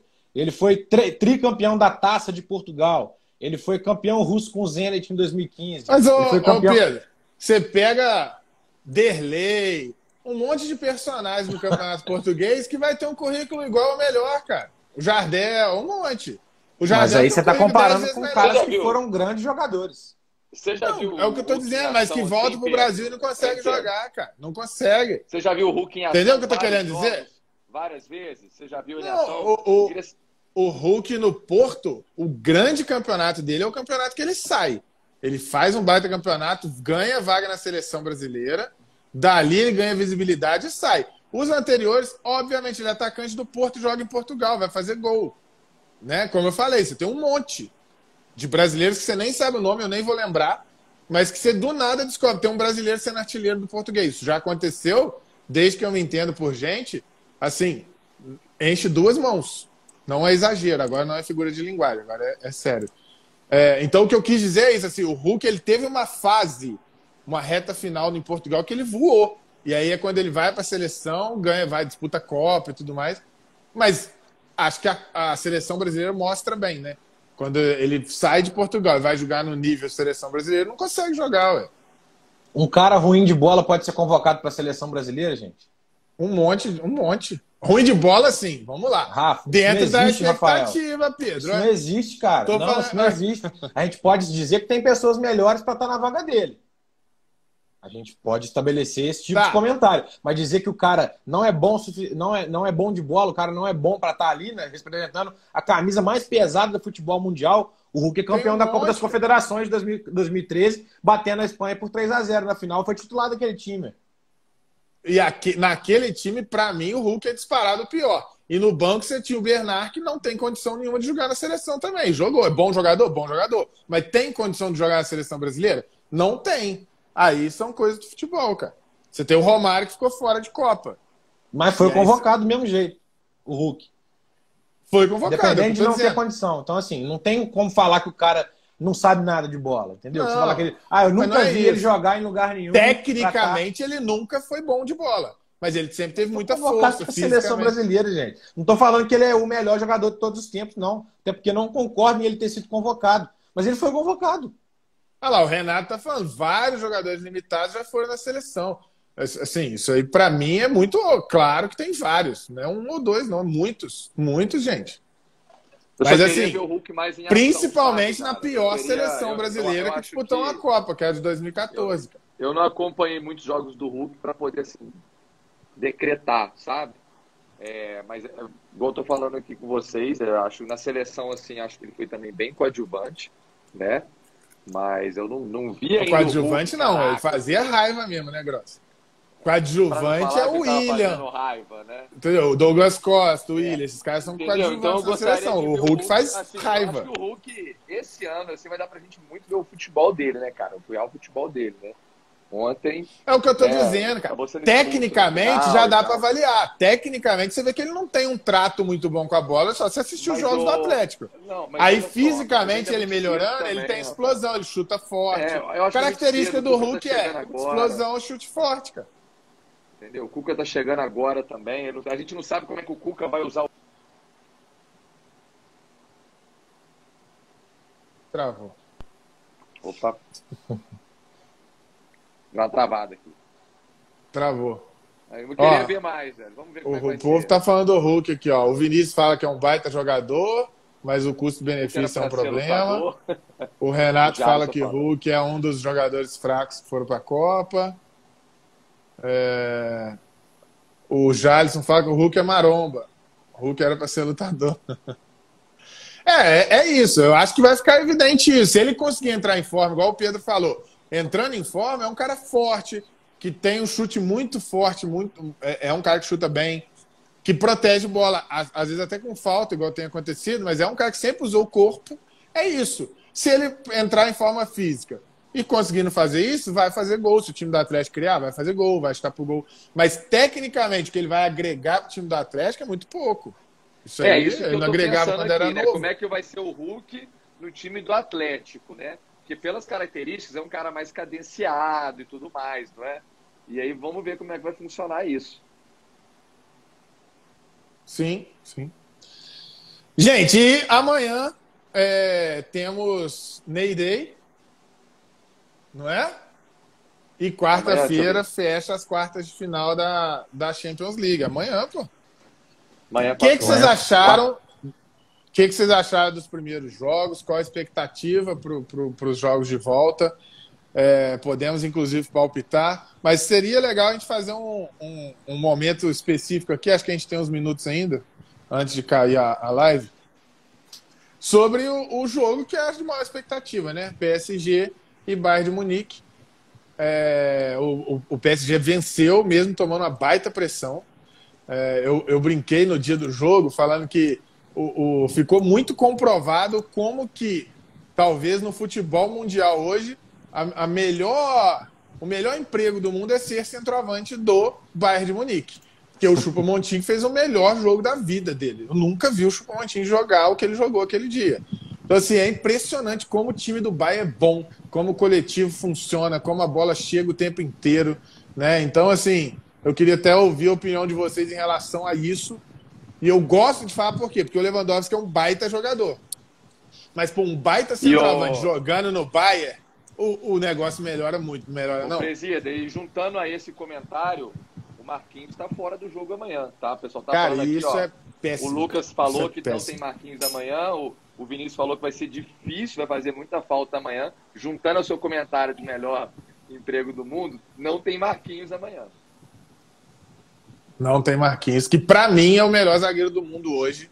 Se ele fosse alemão, se ele fosse alemão e chamasse chucrute não sei o quê, tava todo Marquinhos mundo falando Bauer, isso. Mas é impressionante como o Marquinhos é discreto e fala um pouco sobre ele. É um baita zagueiro, joga demais da conta. Van Dijk machucado, Sérgio Ramos voltando agora. Ninguém tá jogando bola igual o Marquinhos está no mundo inteiro. E você mal escuta falar sobre isso. Mas enfim, Sérgio... vamos lá. Fala, Pedro. Fala, Pedro. Não, eu é, acho que Marquinhos está no top 3 facilmente, mas acima do Sérgio Ramos ninguém está hoje no futebol mundial. Não tem, não tem, não tem o que discutir, senhor Rafael. Não, é o que eu falei, o Sérgio Ramos nessa temporada tá jogando pouco, né? Ele, sim, ele ficou por, conta, por, conta, por conta disso, mas, porque ó, o Sérgio Ramos, para mim, quando ele aposentar, ele, ele carimba o maior zagueiro da história do futebol, na minha opinião. Ixi, isso aí dá uma hora, dá uma hora de conversa. Futebol, não dá, sei, dá. Mas assim, hoje, hoje para mim é o Maldini. Hoje ainda é o Maldini. Quando o Sérgio Ramos aposentar, porque todo mundo que aposenta cresce, vocês sabem disso, né? Uhum. O Sérgio Ramos aposentando, eu acredito muito que ele tende a assumir a vaga de maior da história. Mas, Podemos fazer um é programa é aqui só para falar disso. Podemos. Vai render. Vai. Cara, é, é, analisando a partida de amanhã, é, só as primeiras impressões mesmo, para a gente não ficar falando demais também. Eu acho que o ponto negativo do PSG é a parte defensiva, a exceção do Navas, que é o melhor goleiro da Champions para mim. É, tá pegando o Neuer, demais. O Neuer é um baita goleiro, ninguém duvida disso. Talvez também briga para ser um dos maiores goleiros da história, mas o Navas tá é o maior goleiro dessa edição da Champions. O Navas é o maior o goleiro dessa edição. É impressionante ele tá pegando. Cara, e tá pegando aí, muito no francês também, Pedro. Tá pegando muito, cara. É, e aí tá a gente tem o Dagbar, que para mim fez uma excelente. Eu fiz o jogo na Torcida Web, que é um canal aqui de Juiz de Fora, né, na semana passada. Para mim, o Dagbar fez uma partidaça. O Danilo Pereira caiu numa fria danada de substituir o Marquinhos logo depois do 2x0. O Kim Pembe é um bom companheiro para o Marquinhos, forma uma boa dupla de zaga, mas não acho ele lá essas coisas também. Fraco, acho fraco. O Diallo, o Diallo é, é um cara que está ali para porque não tem outro também, porque o, o, o lateral esquerdo do, do Paris Saint-Germain, o Bernat, está machucado. Então, é, do lado direito, o Dagba também. É o, foi o contratado da Roma, que é o titular, esqueci o nome. Florenzi. O Florenzi. O Florenzi tem chance de jogar amanhã. É, mas pelas escalações prévias, deve ser o Dagba, que fez uma boa partida para mim na partida de ida. A gente tem o Gueye e o Paredes. O Paredes é, entra uh, nesse time, por conta até do Danilo ter ido para a zaga. O Danilo começou como titular, como volante no último jogo. Uh, o Asparedes, um bom jogador, pode ser titular desse time. E aí a gente tem o ponto principal do PSG, que é o fator ofensivo, que é uma coisa impressionante. Né? A gente tem um Di Maria, que para mim é, um, é, o jogador mais subestimado da história do futebol, em relação àquilo que apresenta e aquilo que em relação a que o povo fala dele. O Neymar, para mim, precisa mostrar mais do que mostrou semana passada, porque não jogou nada, à exceção das duas gigantescas e fantásticas assistências que ele deu. A segunda, então, é um negócio de assim, você cair de queixo. É, o Draxler, que também tem o que mostrar no PSG, e o Mbappé, que para mim, do PSG, é o jogador da temporada. Do lado do Bayern de Munique, é o mesmo time, cara. Não tem muita conversa, não. Na, no último jogo começou o, o, Hernandes na esquerda, né? O Lucas Hernandes, o francês. É, eles o Davis entrou bem conta... demais, né? É, não, eles estavam levando em conta as ações ofensivas do Mbappé pela ponta esquerda. Só que o Mbappé jogou de falso 9 com o Neymar atrás dele como camisa 10. Então ele não tá, o Hernandes estava ali à toa o lado ofensivo esquerdo do Bayern de Munique, que é Tanto é muito que ele mexe no primeiro tempo, né? É, exatamente. O lado esquerdo ofensivo do Bayern de Munique, que é muito potencializado uh, pelo Davis, que é um baita lateral para mim, talvez o melhor lateral esquerdo do mundo, hoje, ele é o cara que, que faz esse time jogar do lado esquerdo. E aí ele tem que até que entrar no lugar. Uh, não lembro quem que saiu, sei que o Hernandes foi para foi a zaga, ele bota o Boateng também, enfim. É, e aí a gente vai para o meio-campo do Bayern, que tem o Kimmich, que para mim é o melhor volante do mundo hoje, que joga, é um negócio de maluco, mas, mas... Mas falhou é, no primeiro gol. Falhou no primeiro gol, mas eu digo em questão de, de, de, personalidade. É um cara que parece ser um completo babaca, o Kimmich.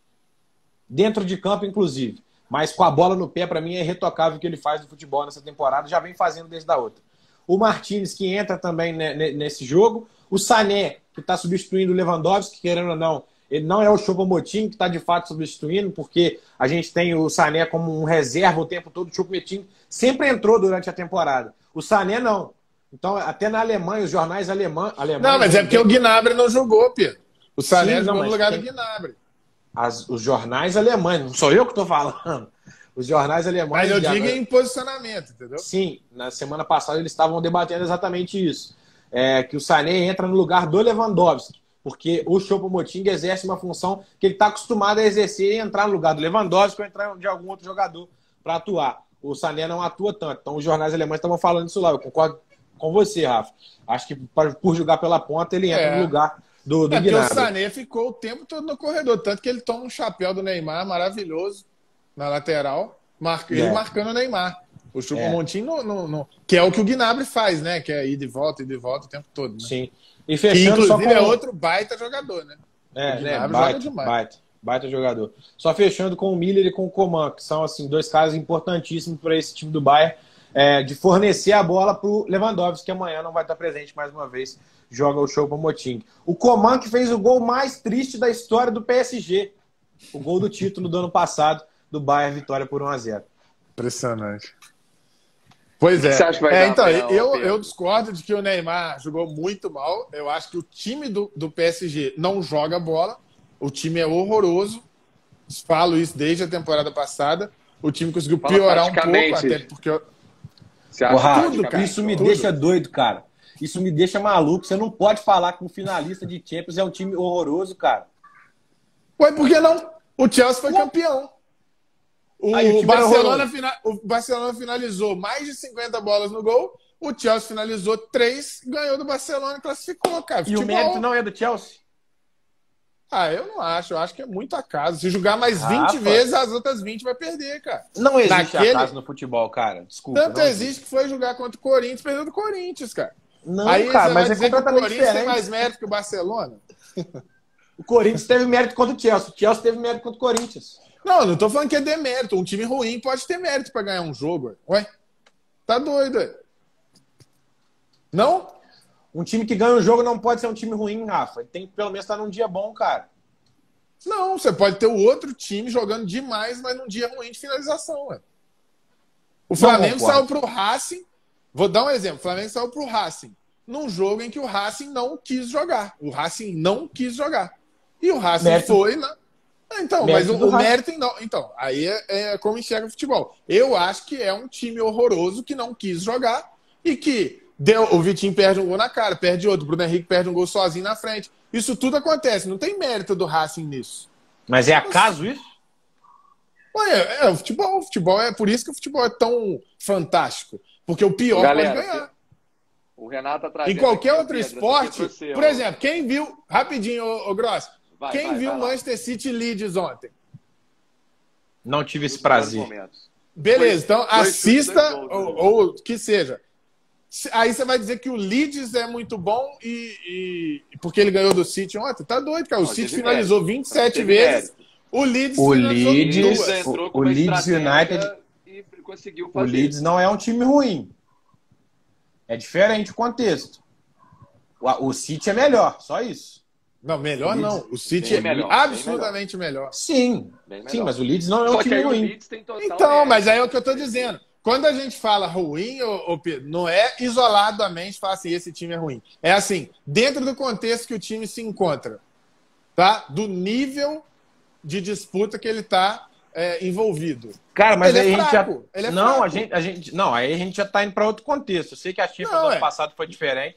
Aí você está tentando puxar um outro contexto. Não, não. Mas no contexto Champions League, o time do PSG é horroroso. Tem mas foi finalista. Quatro. Não tem como ser horroroso sendo finalista. acho que tem, é, é cruzamento, pô. Ah. Eu vou te dar, eu vou te dar um exemplo. O Chelsea pegou o Porto. Ra rapidinho, Gross. O Chelsea esse ano pegou o Porto.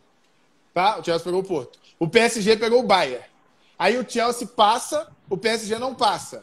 Na sua lógica, o Chelsea é melhor que o PSG. Não é tem lógica isso. Esse um ano o Chelsea pegou o Porto, o PSG pegou o Bayern.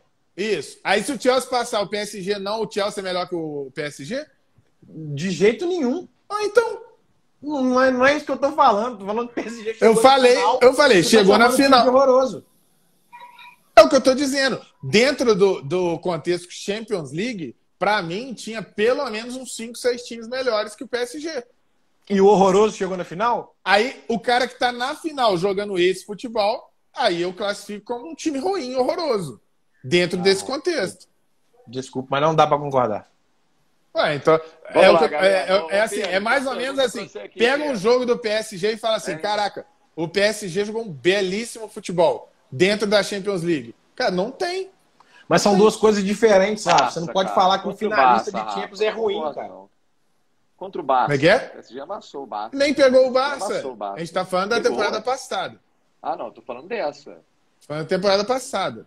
Não tem como você, falar que um time tá finalista tá de Champions ruim, é ruim, Rafa. Não eu também existe acho isso, não, cara. Eu tô com o Pedro nessa. Não existe. Champions League, cara, você tá doido? Não dá, velho. Não Ô, gente, é porque eu vou tentar explicar mais uma vez. Vou tentar Mas não precisa, vez. cara, porque não tem como. É, é, é esquece. É o, é, a Itália de 2006 é campeã mundial. Pro nível de um campeão mundial, é um time ruim. Ela foi campeã mundial. Ah, Rafael. Aí você nível, me rebenta, cara. Para um nível de campeão mundial de seleções, a Itália de 2006 é um time ruim. Ah, time mas ela foi ganha jogo. Time ruim ganha jogo. Ganha, não ganha jogo. campeonato. Um campeonato de sete final de campeonato. ganha também, cara. Não, não dá. E time, time bom Como é que o time ruim na Europa, que é a Europa, todo mundo fala da Europa. Como é que um time ruim na Europa, horroroso, que você falou, foi a palavra que você usou. Como é que um time horroroso na Europa passa da fase de grupos, e do mata-mata e chega numa final. Eu tenho um monte de time bom que não passa, cara. A Coreia do Sul foi, foi semifinalista ah, já, não, gente. Tá doido. Ô, galera, é, essa é a essência do futebol e do mata-mata. A gente, a gente essa... vai cair aqui no Instagram e vocês estão falando, vão, vão morrer falando disso. Uh. Ó, ó, não, Renato, ó. Ô, Pedro, eu tenho uma do Renato aqui boa pra você, ó. Deixa eu achar aqui. O de Maria. É isso aí, ó. Quem falou isso aqui, ó? Luma Barbosa. Assistências fantásticas. E aí, Pedro? Não ouvi, não ouvi. Di Maria é excelente, foi excelente sem fazer nada. E o Neymar foi mal fazendo duas assistências fantásticas. Uma provocação aí do Renato. Por isso falou, Di Maria. Eu não falei que o Di Maria, eu não falei que o Di Maria foi bem no jogo contra o Bayern. Renato Aqui. Tá sabendo, o Renato não tá sabendo é escutar. É, eu não falei que o Di Maria foi bem no jogo contra o Bayern. Eu falei que o Di Maria é um excelente jogador, só isso. É Lomar Barbosa aí, ô, no chat, ô Gross? Que ele, é, é ele conseguiu entender o que eu falei. Pessoal, o PSG não é ruim, mas em comparação aos demais é fraco. É isso. E aí a força de expressão que a gente usa, é o natural. Né? Eu não estou falando isoladamente. Eu acho que o PSG, pelo nível de investimento, nível de expectativa, é um time ruim. É um time que tem um ótimo zagueiro, um grande goleiro, um atacante muito bom, que, que é o Mbappé, e o Neymar. Ué, falta meio campista. Ele não, não faltam dois laterais para nível nível de time top. Porque eu penso assim, na Europa, como o Pedro falou, é o melhor futebol do mundo. Então pensa o top da Europa. O top da Europa precisa ter necessariamente dois laterais minimamente decentes. Precisa ter dois meio-campistas ótimos. Todo grande time tem dois meio-campistas ótimos o PSG, eu fiz essa enquete na, no Instagram, foi unânime. Unânime é exagero, foi lavada. Que o meio-campo do PSG, um meio-campo que joga com Gueye. No caso foi Danilo, Gueye e Draxler.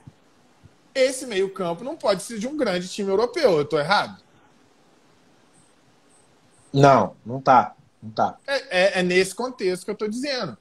Entendeu? Para nível Europa, de time top que quer ganhar Champions, eles estão errados, eles investem errado. Eles precisam ter um meio. Todo grande time tem um baita meio-campo, gente. No futebol moderno, isso é um fato. Você precisa ter dois grandes meio-campistas.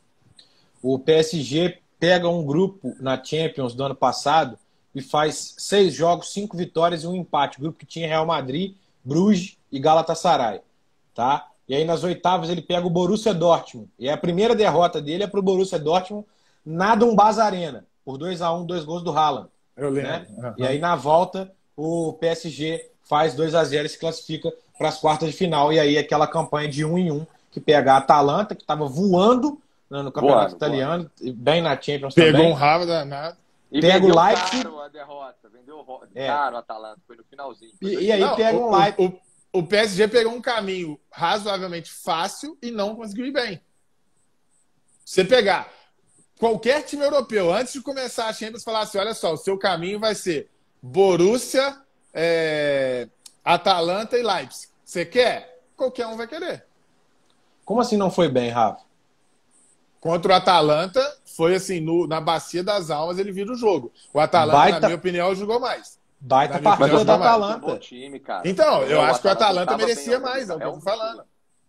Um único jogo. Foi 3x0 na semifinal e perdeu para o Bayern. Então, mas contra o, o Leipzig também, o placar é bem mentiroso. Porque se você, se você olhar o primeiro tempo é pau a pau, o segundo tempo é só o Leipzig que joga. Mas foi 3 a 0 Beleza. É, eu não, eu não olho só o placar, porque aí vira Leão Manac. Eu tô falando do jogo. Vendo o jogo, eu não o acho. Jogo. Que...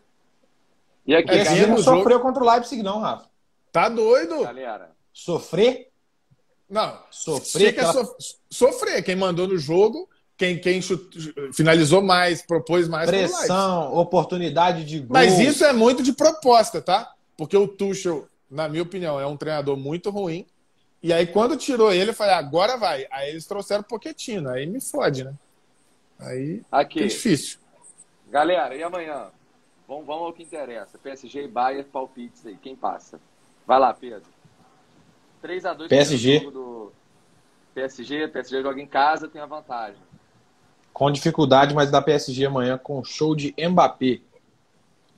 Então, você quer que eu fale o que eu torço eu ou o que, que eu, eu acho? Pedro, eu tô rindo que o, o presida fica doido quando não fala do Neymar e fala do Mbappé.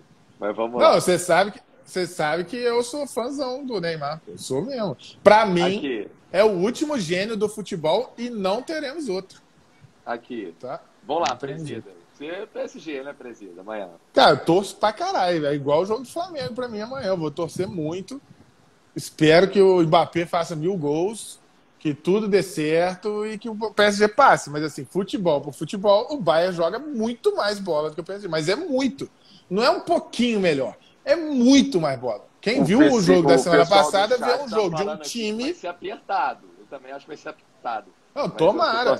é a única chance, cara. É o que eu tô falando. A única chance do PSG é essa. É o, o Bayern tá como na semana passada, num dia infeliz de finalização. Entendeu? E no tá contra-ataque conseguir né? achar gol igual achou, cara. Muita diferença. Porque quando eu falo de futebol, é isso. Semana passada, quem ganhou? O PSG. Mas olha pro futebol. Quem jogou bola pra caralho? Porra, o Bayern deu uma aula de futebol, gente. Tá doido. Não acho que foi aula, não. Foi, foi, jogou mal o Bayern pra perder. Em relação joga, ao PSG, tá se louco. Joga, o Rafa, se joga que tá acostumado a jogar, tinha passado o carro. Ah, mas teve chance de passar, cara. Não é, passou cara, porque perdeu um monte de gol, também, né? Quase 30 finalizações, Pedro. Você tá maluco, ué. Quase 30 finalizações num jogo, gente. Você tem ideia disso? Quase 30 finalizações num jogo. Eu não me lembro se é 27, 28, alguma coisa nesse sentido. É absurdo isso. O tempo todo o Bayern manda no jogo. Só que é complicado. Você tem um baita goleiro, um baita zagueiro e um gênio que deu duas bolas que decidiu o jogo. Né? O Mbappé iluminadaço iluminadaço, né? Porque o primeiro, o primeiro gol, o Mbappé erra e faz o gol. Não, o Neuer deu uma falhada. Só que entra de novo no que eu tô falando. Hoje em dia, o que, que acontece? A tecnologia trouxe muita coisa boa, mas ela trouxe muita coisa ruim. Por quê? Porque o que eu mais vejo, internet, Instagram, o que eu mais vejo hoje em dia é, é muita gente que comenta futebol por planilha de Excel. Então as pessoas tentam botar o Mbappé no nível do Neymar, do Messi. Não dá, cara. O Mbappé erra o jogo inteiro. Muita coisa. Ele erra muita coisa. Só que ele é muito forte, muito físico e, obviamente, ele, ele diferente do Hulk, ele tem técnica. É um baita jogador, tá? Não acho que o Mbappé é ruim, não. É muito bom jogador.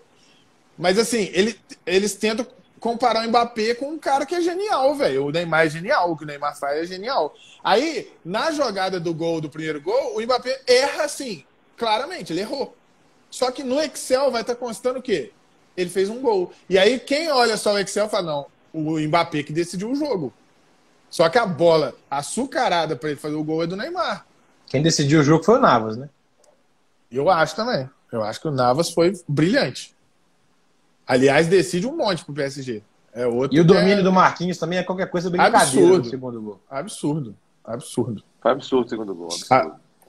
Ah, assim, eu, eu tô para te falar que no futebol brasileiro, talvez, talvez o Pedro teria um domínio naquela categoria. Fora isso, nenhum outro centroavante brasileiro, nem o Gabigol tem o domínio daquele ali. Tá? Sim, em, em média, tá? Na maioria das vezes, o Gabigol não é esse cara técnico pra cacete que domina tão bem uma bola igual. Pô, você tá doido, velho. Igual morreu no pé do cara. É absurdo. Vai fazer. Ma... Para mim, o Marquinhos faz muito mais falta pro PSG do que o Lewandowski pro Bayern. O que, que vocês acham? Porra, difícil, Tem como cara. não, Rafa. Cara, o Lewandowski e o Gnabry juntos bom, marcaram mais da metade dos gols do, do Bayern na temporada. Eu acho o Lewandowski. Assim, não tem condição nenhuma, cara. O Gnabry não joga também, não? Fundamental. Não. É, aí é foda. Achei que o Gnabry jogava. Não, a Covid. E, pessoal. É, porque você tá doido, cara. Mas o Marquinhos, ô Pedro, não tem ninguém que chega assim. De você chegar e falar assim: caraca, entra um cara aí que vai fazer mais ou menos. Não tem, cara. Não, não tem. Não tem. Não tem. Então, assim, se o time criar muito, pô, botar pra dentro lá, o Chupa Montinho vai botar, o Sané vai botar. Agora, fazer o básico não tem no PSG. Que dirá fazer o que o Marquinhos faz, tá doido. É, é, eu acho a vida do PSG muito difícil amanhã. Mas vamos eu acho torcer. que passa tranquilo. Tranquilo? Você acha que o PSG passa Dois... tranquilo? Tranquilo não, um gol em cada tempo, 2 a 0 Eu acho que vai ser 2 a 0 Acho que vai ser bem apertado. Eita. Você tá bem Pô, se o PSG não tomar gol amanhã, Pedro, ah, aí eu vou te falar. Diga-se de passagem, eu acertei o 3x2 semana passada, inclusive no bolão da torcida web. Eu postei 3x2 PSG. Boa. Não, boa. Se você acertar o 2x0 amanhã, tá doido. Tomara. Eu te passo, seis, números, eu te passo seis dezenas é, dia desse. É, isso aí, pelo amor de Deus. Porque você tá maluco, Aqui. eu acho muito difícil. É igual apostar no Flamengo sem tomar gol, eu não aposto nem fudendo. Eu sei que vai tomar gol. Hein, galera? Chelsea já passou? 2x0 jogo de ida. O que vocês acham? Ah, já. já né? O Chelsea é sério candidato a finalista, tá? Seríssimo Agora, candidato a finalista da Champions. Liverpool e Real Madrid. Na casa do Liverpool, jogo de ida 3x1 Real. Cara, o Real, o Real tá, tá crescendo e Champions é do Real, né, cara? Champions, eles, eles sentem muita vontade, é O Zidane gosta de jogo grande, né? Doideira, Zidane. Aqui, e o Vini tá jogando bola, hein? Tá. Então o Benzema Porra, golaço, tá jogando muita bola. É, eu acho o Benzema mais subestimado que o de Maria, tá, ô, ô Pedro? Só pra não esquecer. Acho bem Cara, mais subestimado. O de Maria já no mesmo patamar, talvez 10, um pouco acima. Algumas... Eu boto no mesmo é, patamar. O Benzema um não está entre os 10 me... os de... O Benzema ele joga muito bem mesmo. Ele joga entre os 10 melhores da última temporada não ter o Benzema é um afronto ao futebol, cara. É um absurdo. O Benzema tá jogando muita bola. Muita bola. Pessoal, então como é que, que, que vocês acham? Real ou Liverpool? Fala aí, Pedro. Começa você aí. Cara, eu acho que, que passa o Real Madrid. 3x1 foi uma vitória muito importante. Ter Benzema e Vini jogando o que estão jogando é importante para jogar fora de casa. É, o Casimiro joga, né? Casimiro joga. Sim. É, acho, acho eu, que sim. Eu, acho que o Vasquez que machucou e não joga. É, Isso. machucou. O Vasquez não. O Vasquez machucou, eu acho que o é Real vai passar tranquilo. Eu acho que uh, uh, é muito difícil o Real não passar. Porque o Real tá, tá na ascendente e o Liverpool tá muito mal, cara. O Liverpool não tá jogando nada bem. Entendeu? É um bom exemplo de um grande time, um bom time que tá jogando nada. É o Liverpool. Tem, tem feito partidas horrendas. E, e o Renato comentou aí que o, o Vinícius Júnior finaliza mal, que acho que todo mundo concorda. Mas eu achei muito legal. É... Cara, quem falou isso? Mas ele tem melhorado quem que eu... quesito, Não tá? sei com quem que eu tava trocando ideia que me falou isso, que me mostrou isso. O Salah, o Salah falou numa entrevista sobre o Vinícius Júnior e falou que ele enxerga, se enxerga muito no Vinícius Júnior, porque quando ele também chegou no Chelsea e tudo, que ele veio da Bélgica, ele jogava na Bélgica, eu acho, vai pro Chelsea. E ele, ele fazia boas partidas, mas finalizava muito mal. Entendeu? E aí ele não se firmou no Chelsea. E aí ele falou que quando ele vai para Roma, aí ele pega um treinador que foca totalmente o treino de finalização com o Salah. E para mim, hoje é um dos belíssimos finalizadores do futebol mundial. Então, assim, eu acho que o Vinícius Júnior ele tem o que poucos têm, que é o, o, ele não tem medo de errar. O Vinícius Júnior. Eu acho que os jogadores de hoje em dia têm muito medo de errar. É super Isso é normal. É o, jogador é, o jogador é habilidoso, é técnico, ele vai no mano a mano, ele toca a bola para trás. A gente vê isso o tempo inteiro. O Vinícius, não, ele tenta o tempo todo. O tempo todo. Vai, vai Entendeu? Então eu acho isso muito legal. Se ele aprimorar essa finalização, é um cara que vai brilhar muito aí, tá? Porque é muito e novo, é um né? cara que é um cara que, meu amigo, ele pode chutar lá na lateral. Foi uma finalização tosca. Ele de novo vai tentar ir para cima e chutar de novo. Ele é assim. E ele é 2000, né? Ele é 2000, não é, Pedro? O Vinícius Júnior acho que é 2000. O Vinícius Júnior tem muito ainda para brilhar. Muito. Esse menino vai muito longe. E, e o pessoal, para finalizar, Borussia City. Na casa do Borussia. Cara, cara eu tô com medo desse um, jogo, velho. jogo pro City. O City dá uma amarelada, enxampa, Eu tô com muito. O Foi Pedro acho que caiu aí. Caiu, o Pedro acho que caiu. Cara, eu tô com muito medo desse jogo, porque eu vou te falar um negócio o, eu torço demais pro PSG por causa do Neymar. Assim, eu acho que o Neymar precisa, precisa muito. Precisa não, porque já ganhou tudo. Ele precisa mesmo da Copa ano que vem. O Neymar precisa da Copa do ano que vem. Se o Neymar ganhar, ó, olha o que eu vou falar agora, Grossi, pra gente botar isso aí para reflexão a semana inteira. Semana que vem nós, nós vamos conversar de novo. Para mim, se o Neymar ganhar a Copa de 22, para mim, ele fica só abaixo do Pelé. Que isso, cara. Depois você, você tá me doido. conta. Depois você me conta, cara. Depois você me tá conta. Doido. Isso aí, isso aí eu tô te falando pra você escrever e me cobrar depois. Pode acreditar. o Sabe por quê, é ô, ô Gross? Ô, Gross? O, o, no mundo inteiro, quando o cara aposenta, ele cresce muito. No mundo inteiro é assim. No Brasil, é surreal, velho. É surreal. A gente olha as pessoas falando do Ronaldinho gaúcho, a gente acha assim. Eu sempre me pergunto, gente, será que os, as pessoas viam jogos escondidos do, do Ronaldinho gaúcho, cara? Porra, porque o Ronaldinho gaúcho ele tem um baita auge, ele tem um baita auge. Mas o Ronaldinho gaúcho ele tem assim históricos de partidas ruins do Ronaldinho gaúcho. É, é muito grande, cara. O Ronaldinho Gaúcho tem muito jogo ruim. Pelo amor de Deus, gente, quem viu o Ronaldinho Gaúcho jogar no Flamengo, dava pena. O Ronaldinho Gaúcho não driblava o cara do Nova Iguaçu. E ele tinha 30 anos, galera. Na idade do Neymar. Cara, ele não driblava. O, o, Ronaldinho Gaúcho é um cara muito doido, né? A verdade é essa. O cara mas é o que eu tô dizendo. é o que eu tô dizendo. É, aí é, é o que eu tô te dizendo. E, e, na Libertadores do Atlético, ele não é o melhor jogador do Atlético. Mas é o Ronaldinho. Beleza. Agora, o que eu tô dizendo é assim: depois que aposentou, tudo de ruim se esquece, cara. Ninguém lembra que o Rivaldo era vaiado todo jogo no Brasil, com a seleção brasileira. Ninguém lembra que ninguém queria o Rivaldo. Hoje em dia, o Rivaldo, se fala do Rivaldo, as pessoas falam: caraca, que craque que era o Rivaldo. Mentindo? Eu já, eu já passei Mas muita raiva com o Rivaldo. Todo mundo metia o pau no Rivaldo. Ninguém queria o Rivaldo na seleção. A mesma coisa pro Ronaldinho Gaúcho. Gente, o Ronaldo Fenômeno no último jogo, na véspera da Copa de 2002, ele foi vaiado na eliminatórias aqui no Brasil. Não, no amistoso, às vésperas da Copa. Foi vaiado, o Ronaldo Fenômeno. Ninguém vai lembrar disso, cara. Porque depois que aposentou, só fica as coisas boas. Entendeu o que eu tô dizendo? Então, se o Neymar ganhar 22, Cara, ninguém teve. Nenhum dos. Pega os jogadores da prateleira de cima no Brasil. Pelé, quem mais que fica nessa prateleira? Vai falando nos comentários. Eu acho aí, que Pelé é uma Fala aí, Pedro. Não dá pra deixar. Não, beleza. O Pelé, o Pelé tá Pelé à parte. Tá em... Aí quem fica nas prateleiras, na prateleira dos gênios ali? Quem são eles? Me fala. Zico, Dinamite. Dinamite não, pô. Ah, Dinamite. Dinamite. Gênio, um dos caras mais importantes da história do futebol brasileiro, Rafa. Eu tô não, mas pensa na seleção, pensa na seleção. Porque o Dinamite é muito pelo Vasco, mas assim, seleção, ah, Dinamite não. Dinamite Ronaldo, não Romário. foi titular absoluto numa Copa. Boa, então vamos lá, boa, Ronaldo, Romário.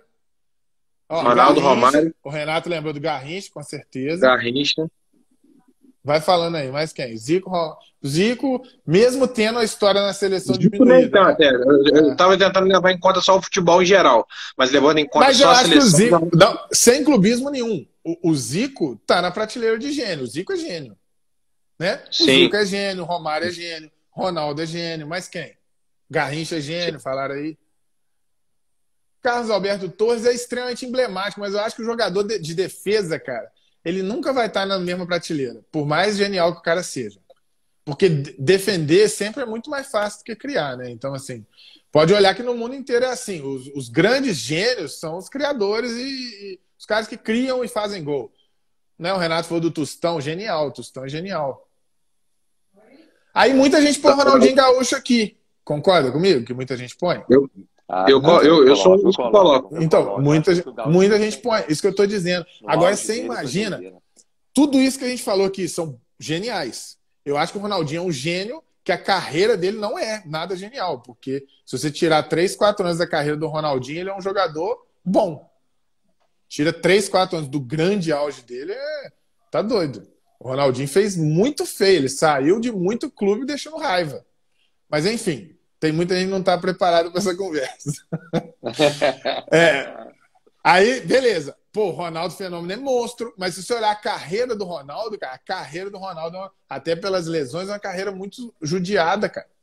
Muito judiada. Pegar assim, anos completos sinistros do Ronaldo. Ele teve 4, 5. O, Fe... o Gaúcho, 3, 4. O Kaká, 4, por aí.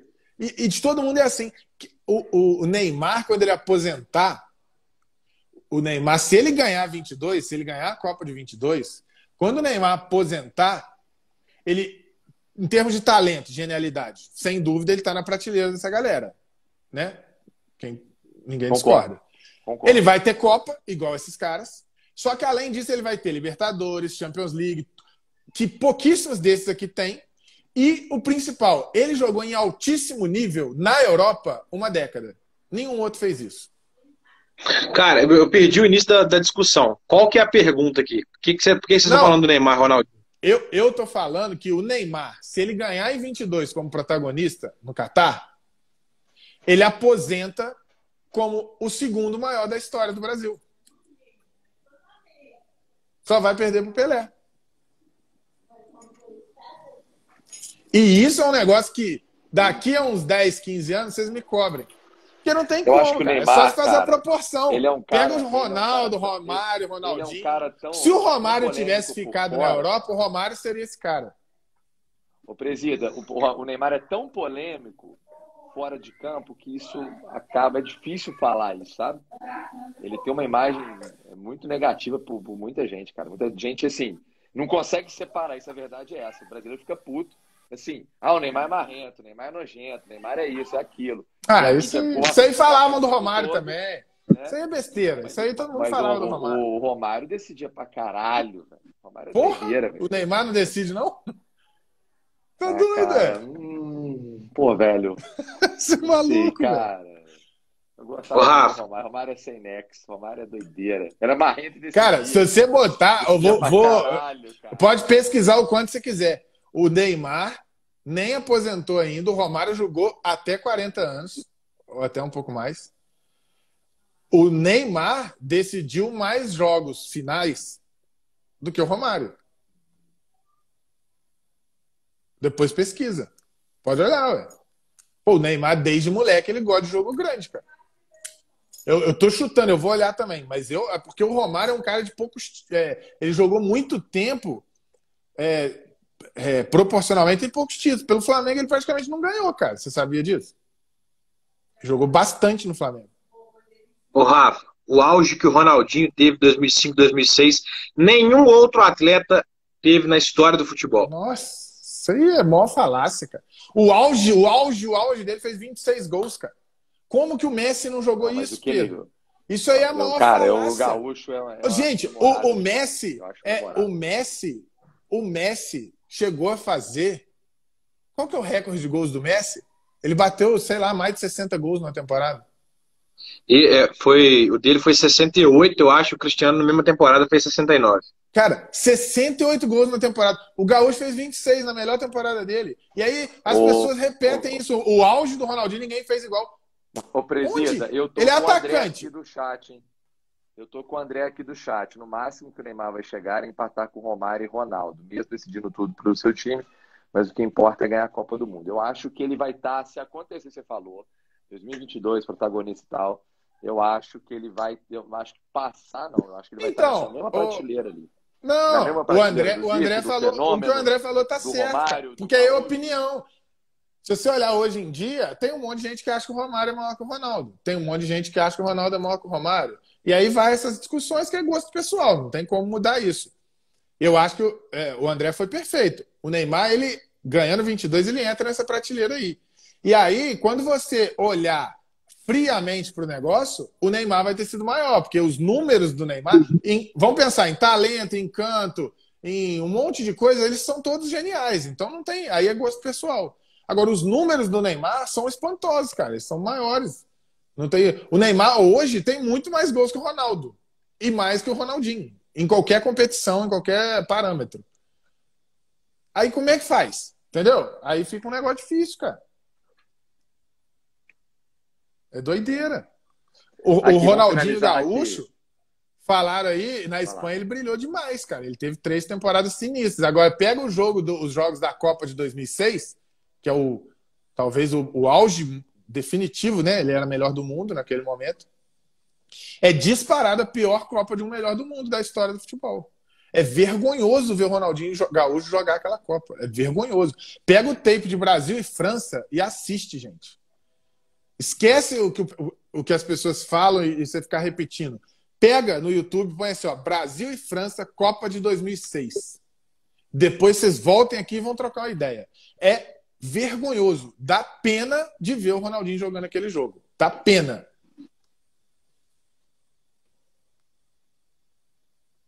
Aqui. Aí o Braulio fala: o Neymar não chega perto do Ronaldinho. Jogando francês até eu faço. Cara, ele jogou. Ele joga Champions League, jogou espanhol, né? É, ele jogou, por exemplo, no Barcelona, ele Melhor jogou dele, o, que o. Barce... o que o Ronaldinho Gaúcho tem de, de auge, de tempo, o Neymar jogou o mesmo tempo, né? Basicamente ali. E o, o Neymar fez mais gols, deu mais assistências e encantando também. Porque é o que eu sempre falo, você não tem que olhar a planilha de Excel, o número tem que te ajudar a analisar o todo. Então, assim, que os dois são craques é indiscutível. Aí, a partir daí, se o Neymar faz mais gols, dá mais assistência, decide mais, aí não tem, não tem resenha, pô.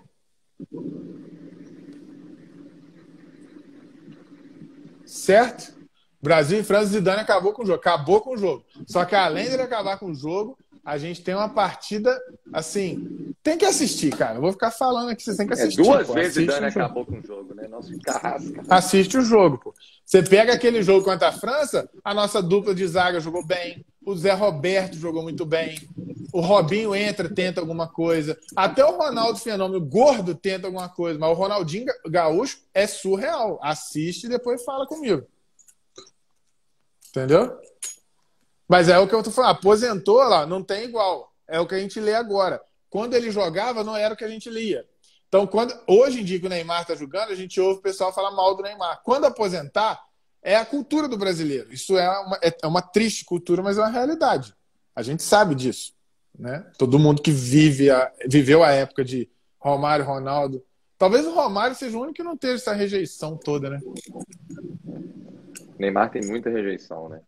O Jefferson colocou aqui, muitos não gostam do Neymar por causa do extracampo. Mas não tem jeito, ele Aqui. muito. Eu concordo plenamente com o Jefferson. Ô, Gross, e vou te falar, isso também é outra falácia, viu? Porque aí você vai basear em rede social. Rede social é a maior mentira do mundo. As maiores empresas de pesquisas de marketing do mundo colocam o Neymar como uma das pessoas mais queridas do mundo. Essa história de que muita gente não gosta do Neymar é mentira. É porque quando você lê um comentário de uma postagem, quem que você acha que vai lá comentar? São os. Né, a galera que tem, sei lá. Ah, cara, mas o Neymar é Nem- polêmico. nem não dá pra- jeito. Ele é polêmico. Ele é É, polêmico. Todos os grandes cara. jogadores eram, cara. Todos eram. Ele, ele... Mas vamos lá. Quem é mais polêmico o Ronaldinho Gaúcho, Pedro- cara? O cara foi preso no Paraguai, filho. Pelo amor de Deus. então ele foi preso, ele é que chama ele do mesmo jeito. Você viu ontem a reportagem no Fantástico? Aí eu uma- vi, uma eu empresa vi, eu que- vi no, no Globo Esporte. A empresa cara. falsa de Ele bolsa de valores. com pirâmide. É isso que eu acho bizarro. Quem que é o garoto propaganda da, da É, da empresa? pirâmide. Ronaldinho. Gaúcho. Mas é isso que é. isso Que é é. mais polêmico que é esse louco, cara, velho. Mas ele é louco, o Ronaldinho Gaúcho, cara. Imagina o É Neymar dessa. Caralho, né? Esse casca- É, eu- eu- vezes, cara. Como eu Não, mas gaúcho, depois que gaúcho, aposentar, pode O cara- tudo, cara. Depois que... O cara foi preso, é, é, pagou a fiança lá, deixou a fiança em dólar, saiu de lá, o dólar estava valendo seis e pouco, ele lucrou com isso, ele foi um gênio, mesmo sendo preso. É, Ô, é gente, doideira. vocês imaginam? Vou, vou só criar uma situação hipotética para a gente finalizar a resenha aqui.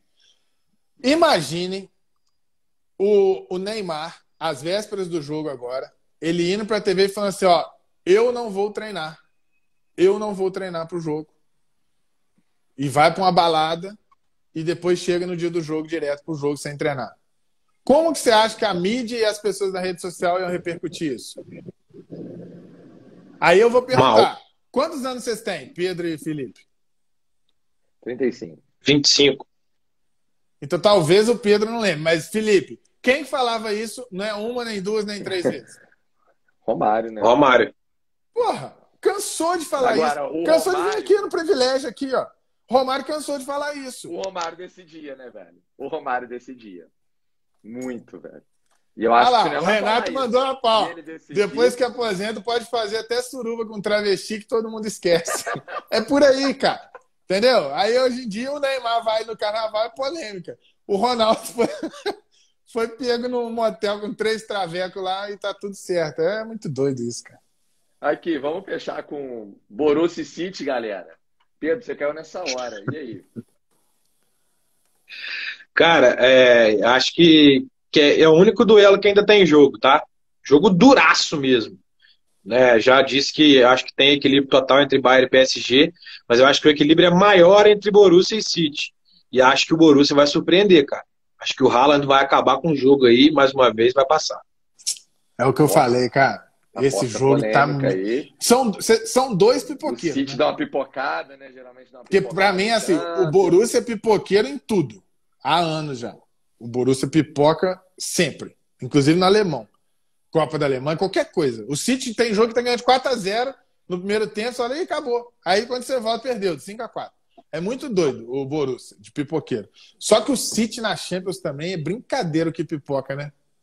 Então, assim, eu acho que é o que o Pedro falou. Tem muito jogo, cara. Tem muito jogo. Porque o, o time do City é impressionantemente melhor.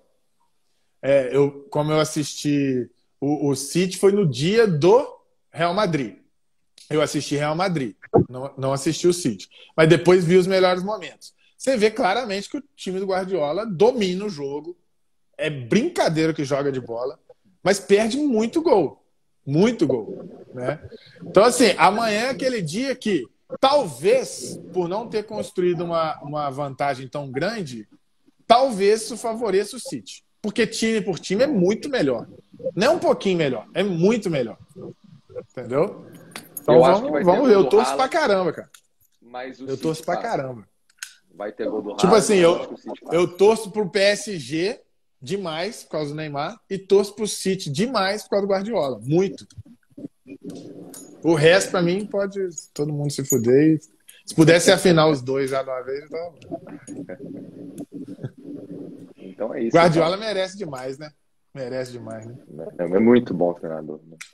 E o Melhor. Guardiola, quando aposentar, não é o. Pra mim, nem precisa aposentar. Já é o maior da história, Já assim, é, com já muita distância. É, é. Ele tem que remar bastante para chegar no Zagallo, mas muita coisa. É um velho brincalhão. Lobo Zagallo, Zagallo. Cara, O Guardiola tem Copa do Mundo? Quantas? eu- como sem disputar? Ah, bom. Acabou o assunto. É tipo assim, tem o-. O Zagallo tem Champions? Não, mas aí não tem jeito. Exato. Mas Tô eu, brincando, pô. Pelo amor eu- de Deus, hein? Não eu achar que eu sou tô da- falando sério, não. O, o Se eu sou da CBF, eu trago o Guardiola. Você não traz, não, Pedro? 43? Não tem. Não, porque eu acho que o trabalho dele para seleção, pra seleção, pontualmente, não faria tanto efeito, porque ele precisa de uma continuidade. Pô, mas eu traria ele pra fazer uma revolução no futebol brasileiro, cara. Não Nossa, só pra isso é treinar a doideira. seleção. Vai ser doideira ele aqui no Brasil. Ser Carta doideira, branca velho. pro cara mexer no futebol brasileiro como um todo, cara. Imagina que doido. Tá maluco, cara. O que esse cara saca de futebol é, é surreal. Ele é pica demais. Pra mim não tem Eu nem. queria muito E- ver o Neymar no time do Guardiola. Eu queria muito ver isso. Seria surreal. É mais um que fala da genialidade Eu- dele. ó, Mas você essa galera que o prefere- Tirone. Essa galera que gosta de Guardiola aí, eu prefiro muito mais o Braulinho lá no Santos Anjos, lá, tá comentando aí, ó. Baita treinador. Boa, pai. Ah, o Braulinho, já jogamos bola pra caramba junto. Bom demais, bom te ver, velho. Bom de bola, bom de bola. Aqui, agora, você falou do Zagallo, só pra gente ir embora. O Zagallo, pra mim, é o, é o maior nome, nome, tá? Não acho genial, não acho um grande treinador, pelo contrário, acho fraco, faz merda.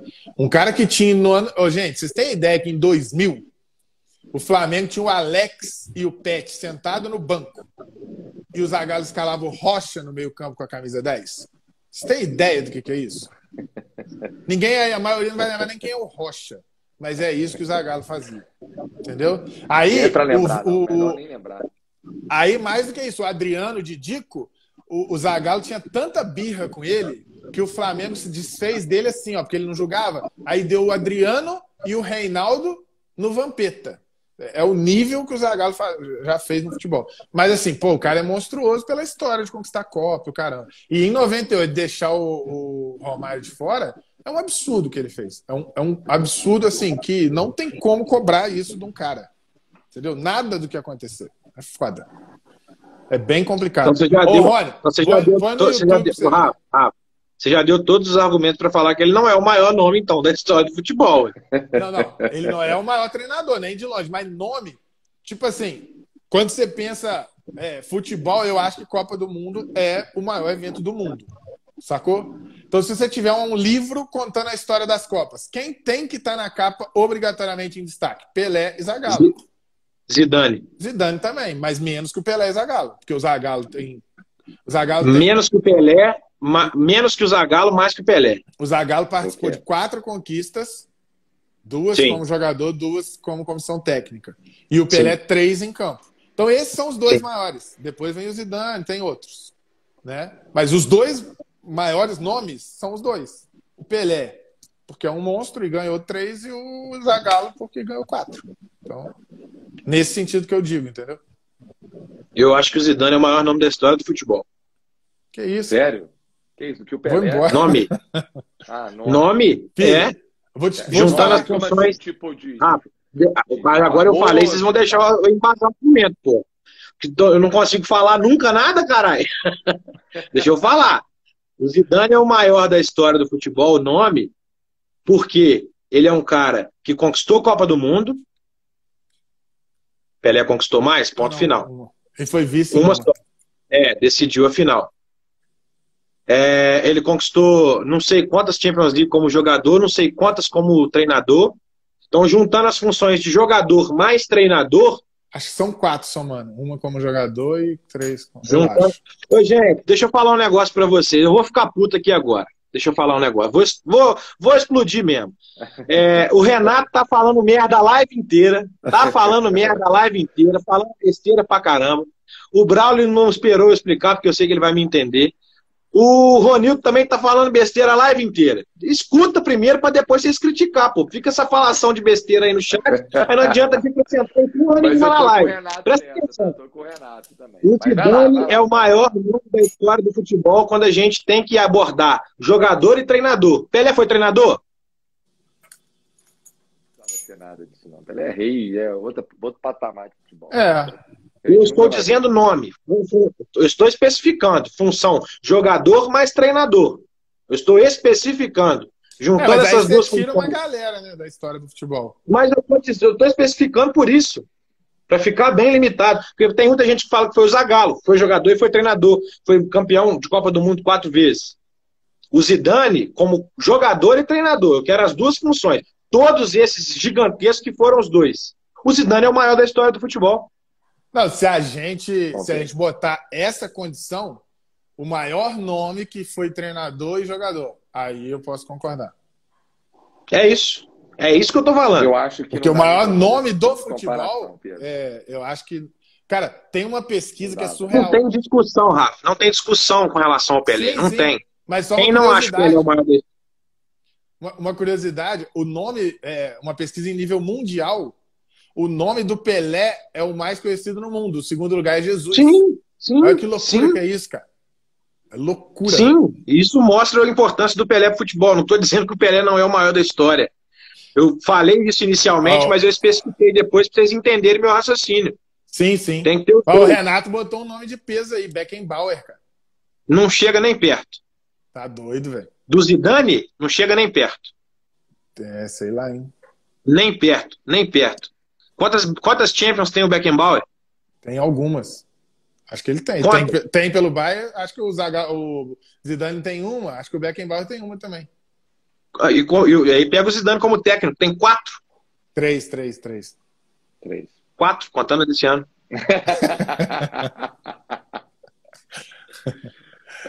e não é. Aí, aí é uma boa, cara. Assim, é o que eu falo. O, o Zidane, eu acho que é aquele cara bom de, de, de vestiário pra cacete e que deve ter uma puta comissão técnica. O bicho temoso, né, cara? Como treinador. Nossa senhora, Deus me livre, que dá raiva de você ver o Real Madrid de vez em quando. Nossa senhora, Deus me livre. São quatro mesmo, tá, Rafa? Como treinador? Sim. Sério? Mas como? Segundo o Loumar Barbosa. Não, ele tá ele era... desse ano também. Ele era assistente ah, técnico tá, do tá. Antelote, é, se não me engano. Aí tá, tá, não é, não, tá é adicionando é mais um no critério. Era jogador não, e técnico não. principal. É, tá, tá, tá, tá adicionando critério. A gente pode considerar três. Mas porque aí a gente não pode contar, então, uma Copa do Zagalo, entendeu? Sim, se for, for o critério jogador e técnico, aí ele tem duas Copas como jogador e uma exato, como treinador. Exato. Conheço o Beckenbauer assim, Renato. Conheço. Conheço, Renato. Vai ser enjoado, pai. Segunda-feira, 10 horas da noite. Caçar o serviço, pô. Gente, ó, bom demais a resenha. Bom Nós fica até top. de madrugada. Se estivesse num barzinho tomando uma, como é que acaba isso aqui? Hein? Não acaba, né? Não acaba. Se quiser, tá voltando o clube do você não, você não palpitou, não, Gross, no, no Borussia, coisa, Borussia Não, City. eu acho que o City passa. Vai ter gol do Haaland, mas o City passa. Acho que o City não vai pipocar dessa vez. E o Guardiola vai jogar sem atacante amanhã de novo? De ofício? Não sei, né? Tô esperando aí o. Vamos esperar o Gabriel Jesus, né? Foi bom resenha. Pois Barão, é.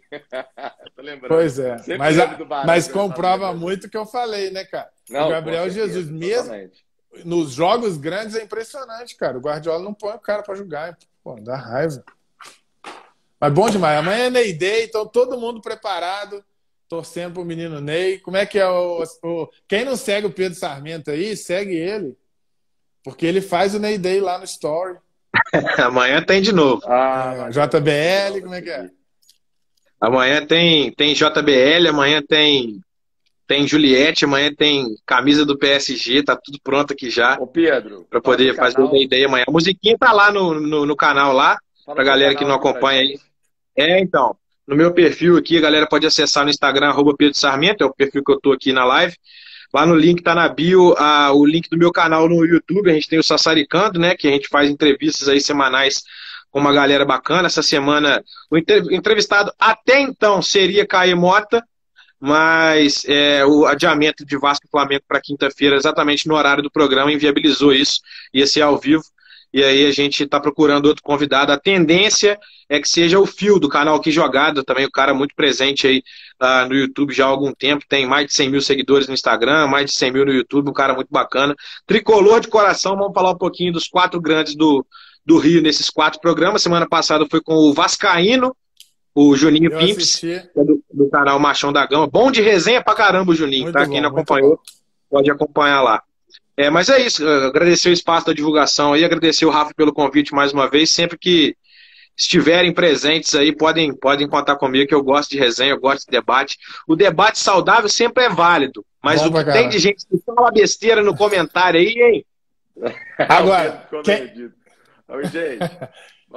quem não conhece o canal do Pedro, produção top. Isso que eu ia falar agora. Excepcional. Ó, vou te falar que pode pegar uma a uma as resenhas e assistir, faz igual eu fiz. Eu, eu não consigo, eu só trabalho ouvindo alguma coisa. Então eu vou assistindo uma a uma. É, eu, eu tô em dia, então todas que estão lá eu já assisti. E, e a última, essa aí do ao vivo, foi muito pica. E o Caê Mota, quando você for fazer, divulga, porque é muito bom. A gente tem duas resenhas com ele no canal também, tá no canal do Clube do Fute no YouTube. É gente boa demais da conta. Tem uma, inclusive, que fez ele e o Igor Rodrigues juntos com a gente. Foi bom demais. Foi bom demais. O Igor é um completo babaca, né? Um amigaço que eu carrego no peito. Perninha, né? O cara, sensa... cara sensacional, carrego com muito carinho. Meu amigo, tá, gente? Tô brincando. É, eu digo para ele que ele é um completo imbecil. Agora tá se aventurando no Sport TV News. Eu falei, filho, já tá demais ela não tá na área chutando a bunda dos outros lá com, com o Magno Navarro. Agora vai querer pagar de jornalista de verdade? Conta outra, rapaz. E bom de resenha, hein? Demais da conta. Beijo o, pra ele. O, você tem ideia, uma resenha com o Igor? Depois você troca ideia com ele. A gente fazia a resenha começava às nove e meia da manhã. Nove e meia da noite. Na época da pandemia começou, horário do jogo, como não tinha jogo, a gente fazia resenha. Começamos às nove e meia da noite. Sabe que hora que nós fomos acabar a resenha? Todo mundo bêbado, três horas da manhã. Aí, tá vendo? Loucura. Tem no nosso canal aí, todo mundo bebaço. Sinistro. Bom demais. Gente, senão nós vamos até três horas da manhã também. Aqui, valeu. E, e, o Instagram não derrubou nossa live, vocês perceberam isso? É, agora é, é, não fica mais limitado a uma hora, não. São até quatro horas de live, rapaz. Ah, então tá bom pra caralho. Não sabia disso. Tava aqui todo achando que eu tava abalando, né? Valeu, galera. Valeu. Tamo junto. Um abraço. Valeu. E quinta-feira. Pessoal do chat. Quinta-feira, logo após o clássico, acabou o clássico Flamengo e Vasco. Vocês colam aqui que vai ter uma live minha com o Fui Clear.